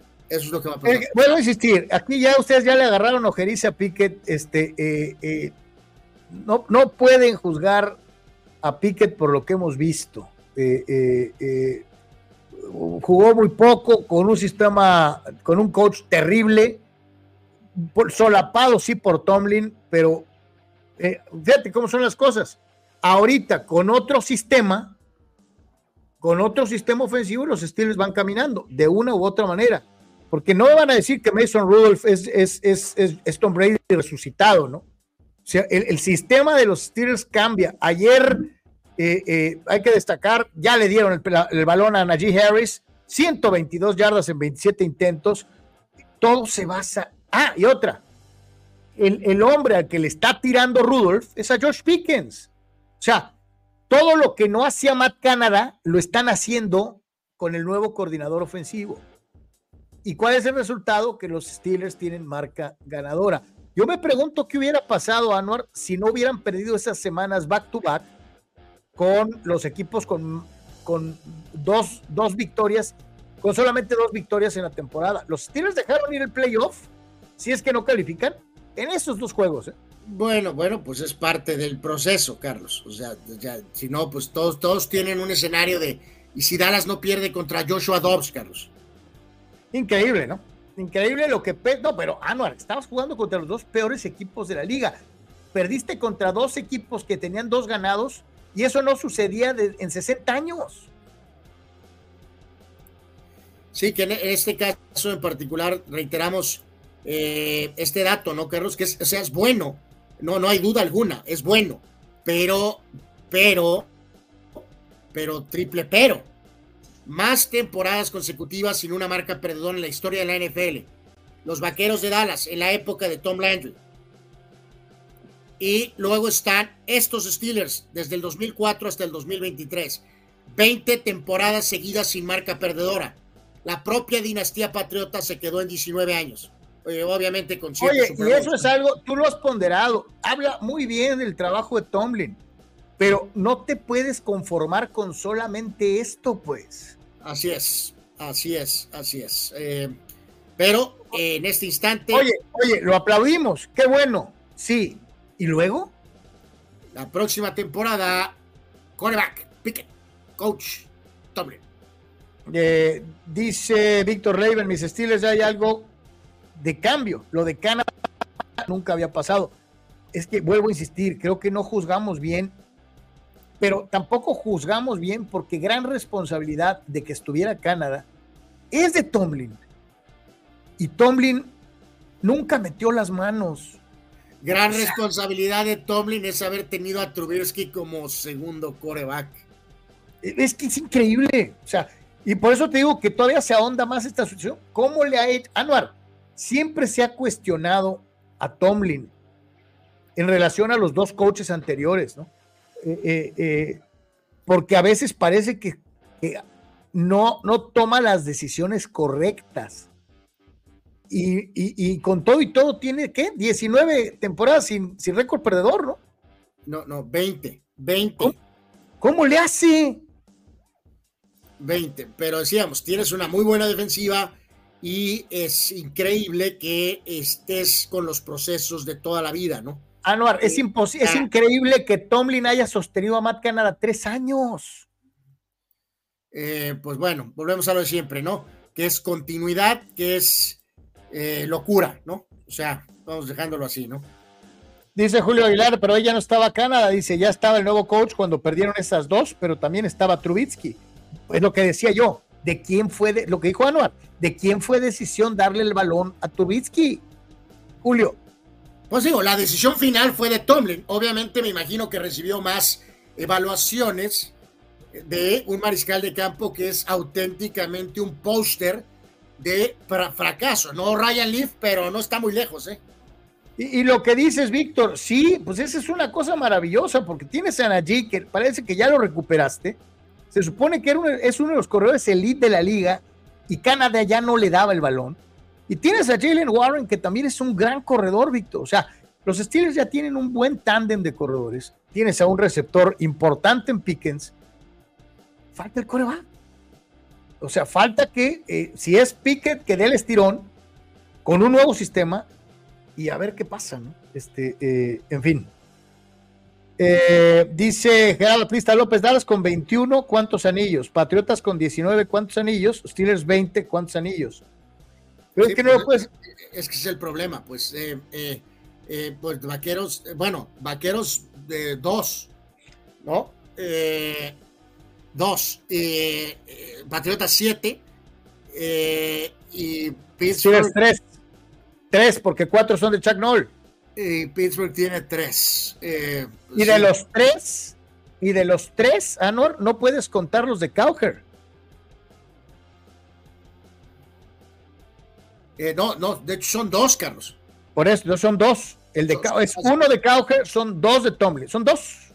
No, no, uno de Tomlin, Carlos. Ah, bueno, ok, entonces, bueno, te digo, son, cuatro. Los Steelers tienen seis Super Bowls. Son, cuatro de Nol.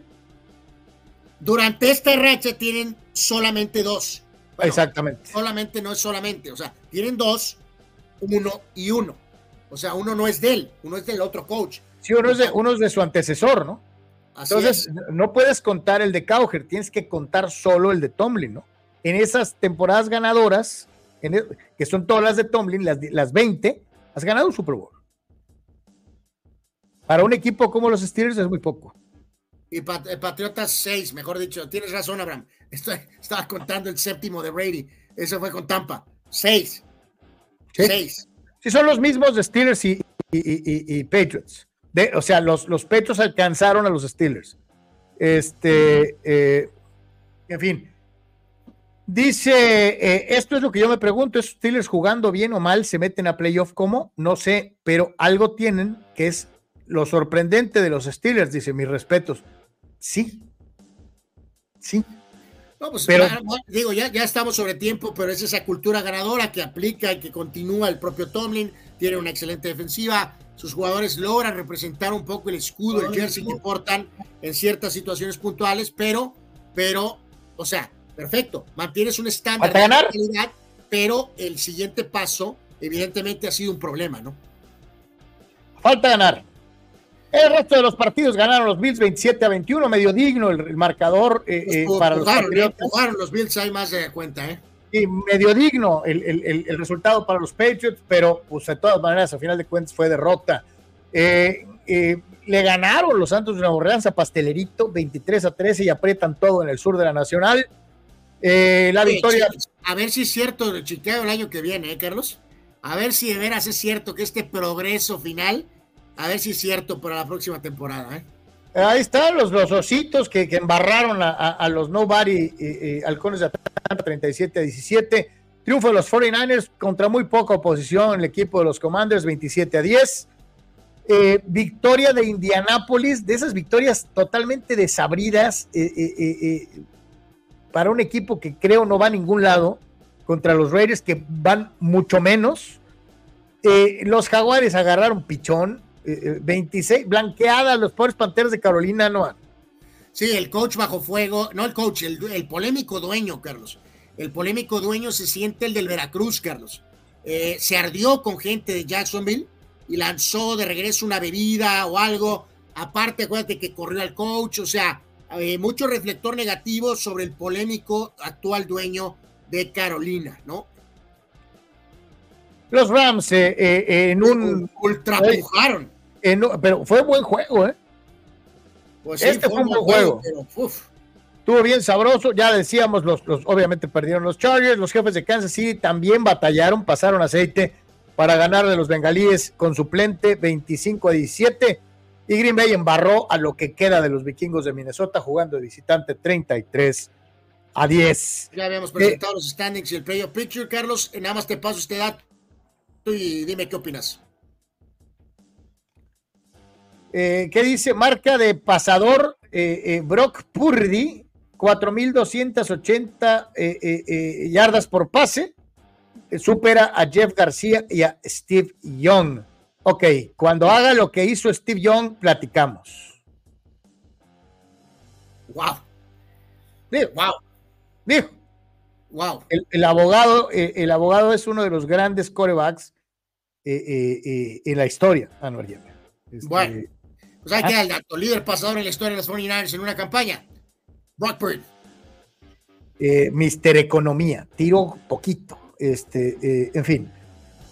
dice, imagínate si tirara más, Carlos. Dice Víctor Baños en Chicago, la fanaticada estaba pidiendo que se quedara como coreback Fields. Están coreando su nombre, es que lo está haciendo bien, ¿no? Eh, eh, Justin Fields es infinitamente superior a Piquet y al maestro Rudolph, dice Abraham Mesa. maestro, santo Dios. Eh, dice Julio, ahora los Steelers sí le pueden ganar a los Ravens si descansan jugadores, ¿no? Yo te digo algo, sea como sea, aún con, con Lamar, estos juegos nunca los puedes pronosticar. Este, lo mismo puede ser una madriza, pero también a veces el, equipo que anda más mal por orgullo le gana al que anda muy bien, ¿no? Vamos a ver. Eh, dice Fidel, el problema no es que haya perdido Carolina eh, eh, dos Super Bowls, es gracias a su nepto dueño por meterse en polémicas que no le corresponden. Una de ellas intentar bloquear a los Rams de irse a Los Ángeles. Bueno, ese es otro boleto. y aparte al dueño anterior que ya falleció, Nolan Richardson, me lo sacaron por temas del Me Too Movement y woke y ese tipo de cosas, Carlos cuando había sido un hombre que había establecido una buena cultura con Carolina al principio de la franquicia, ¿no? Y ahora está este hombre bastante polémico, ¿no? Me imagino que lo va a suspender. No puedes como dueño, Carlos, lanzar proyectiles a la gente porque están mentando la madre o se están burlando de ti, ¿no? Así queda, señores, señores, lo que va a ser el final del fútbol americano profesional de la NFL en el cierre de campaña. Eh, así están los partidos para la semana 18. Hay algunos que eh, lucen muy, muy interesantes. Eh, ya, hablaremos más a detalle. Aquí es nada más reafirmar cómo quedaron los juegos, ¿no, Carlos? Porque todo eso quedó definido después de la jornada, en cómo acomodaron los partidos y en qué horario, ¿no? Destacan desde luego ese duelo divisional, Ravens Steelers. Eh, dentro de esto también destacar el duelo divisional dentro del mismo norte, que son el, clásico de Ohio, Bengalíes en contra de Cafés. Eh, va a ser muy, muy importante por la cuestión del playoff. Obviamente, el Buffalo contra Miami, eh, por citar solamente algunos, ¿no? Sí, eh, el, juego Pittsburgh Ravens, el sabadito, ¿no?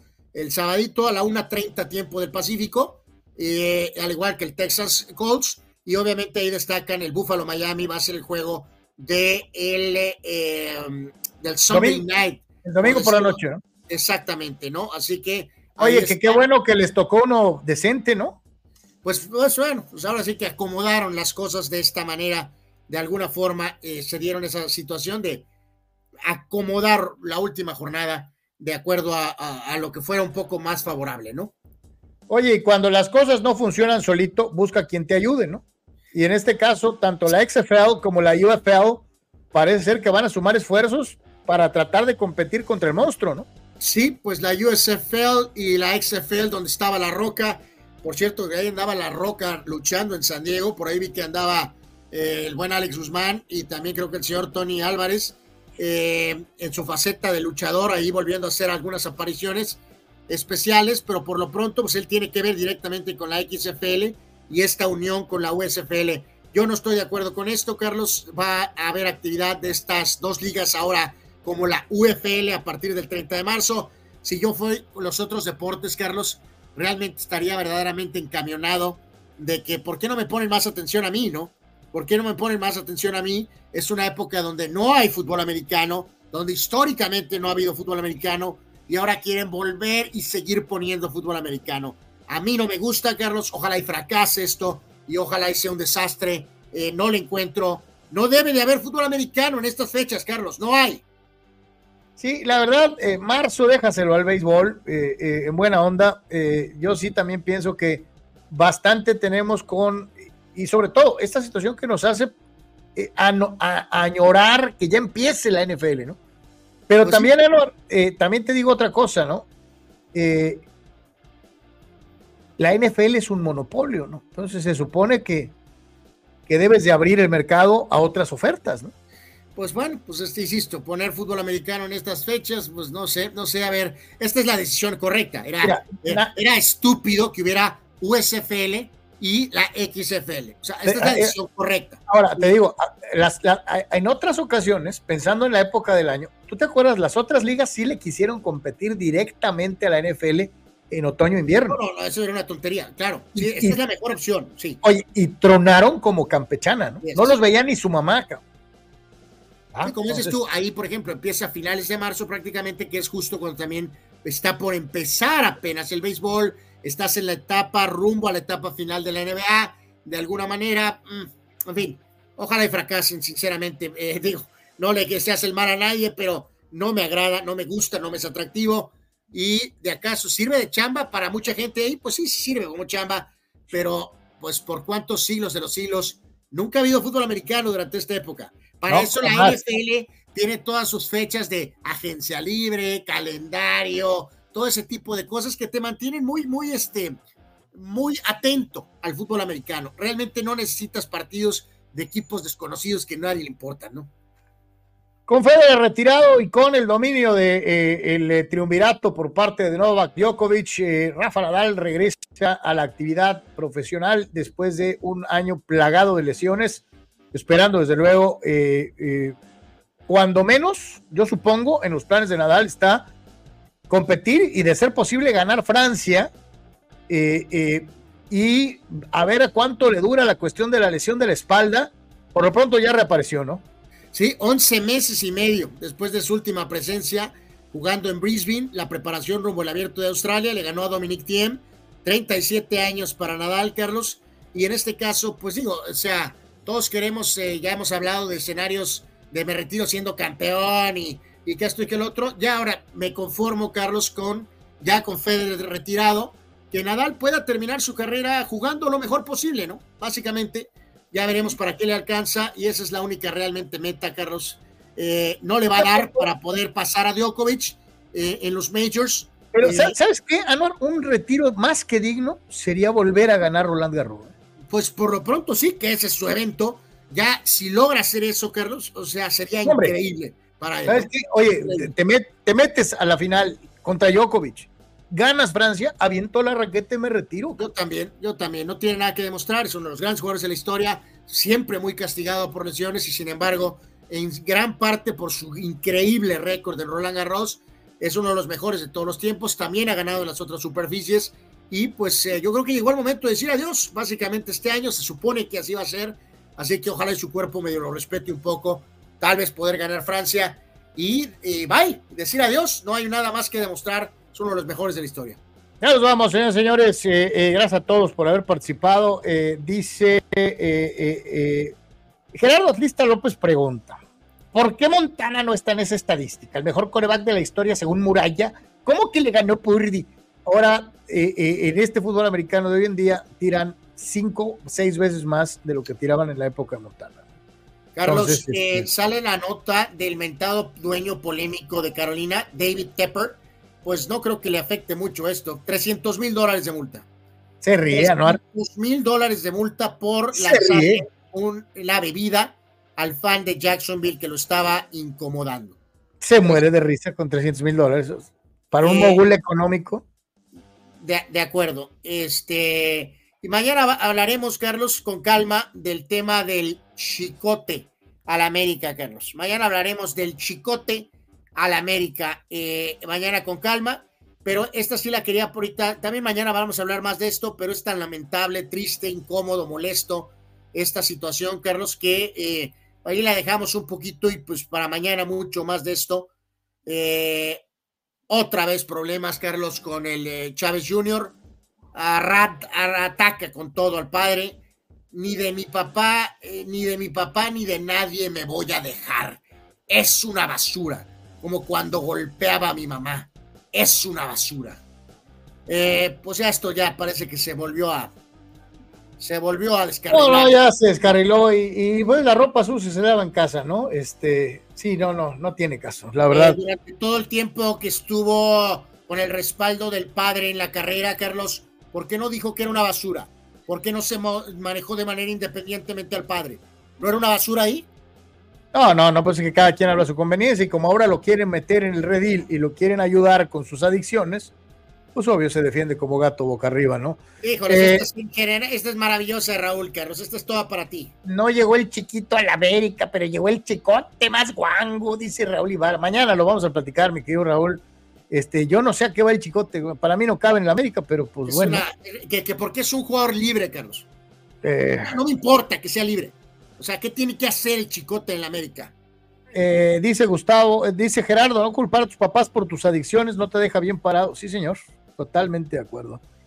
Eduardo de San Diego, pobre Chávez Jr., los vicios lo están matando y me pregunto si no terminará como Loaiza, dice. lo de Loaiza es un caso totalmente diferente, totalmente diferente, totalmente diferente. O sea, lo de acá es que, o sea, lo de Loaiza es problemático por una razón o por su situación pero lo de acá de Chávez Jr. es otra cosa y uff. Sí, es otra cosa completamente diferente. ese es mi punto, ¿no, Carlos? Yo reitero, podrá haber estado inconforme con el padre. Esta situación con la mamá es de hace años. Entonces, ¿por qué no te manejaste independientemente? ¿Por qué no te manejaste independientemente? Muchísimas gracias a nuestros amigos patrocinadores en Patreon, a todos los que aportaron aquí, a todos los que aportan en Patreon y desde luego también a quienes lo hacen a través de la cuenta eh, en eh, Oxo. A todos ustedes, como siempre, nuestro agradecimiento. Muchísimas gracias por ayudarnos a seguir haciendo de por tres. El día de hoy a quienes eh, aportaron en el primer día del año, Víctor Baños, César Pineda, y William Bowney, todos ustedes, gracias, gracias por habernos ayudado el día de hoy. Mañana se, descarrila, Carlos. Gerardo López, chiquito versus chicote, igual pay de manzana. Holy moly. Eh, eh, Raúl Ibarra, Chávez Jr. tendrá ya el disco duro dañado. Yo creo que sí, Raúl. Yo creo que hay, hay, algún problema. Y Eduardo dice, me refiero a la falta de dinero en el tema de, pues, eh, pues interesante, Eduardo. Si está diciendo que es una basura el padre, entonces, eh, supongo que va a estar independientemente del padre. Va a ser interesante que ver qué pasa con él en el aspecto financiero si dice que el padre es una basura. Entonces. Totalmente. A todos, muchísimas gracias. Dios los bendiga. Nos vemos, si Dios quiere, el día de mañana, 12 del mediodía. Paz y bien para todos. Buena tarde.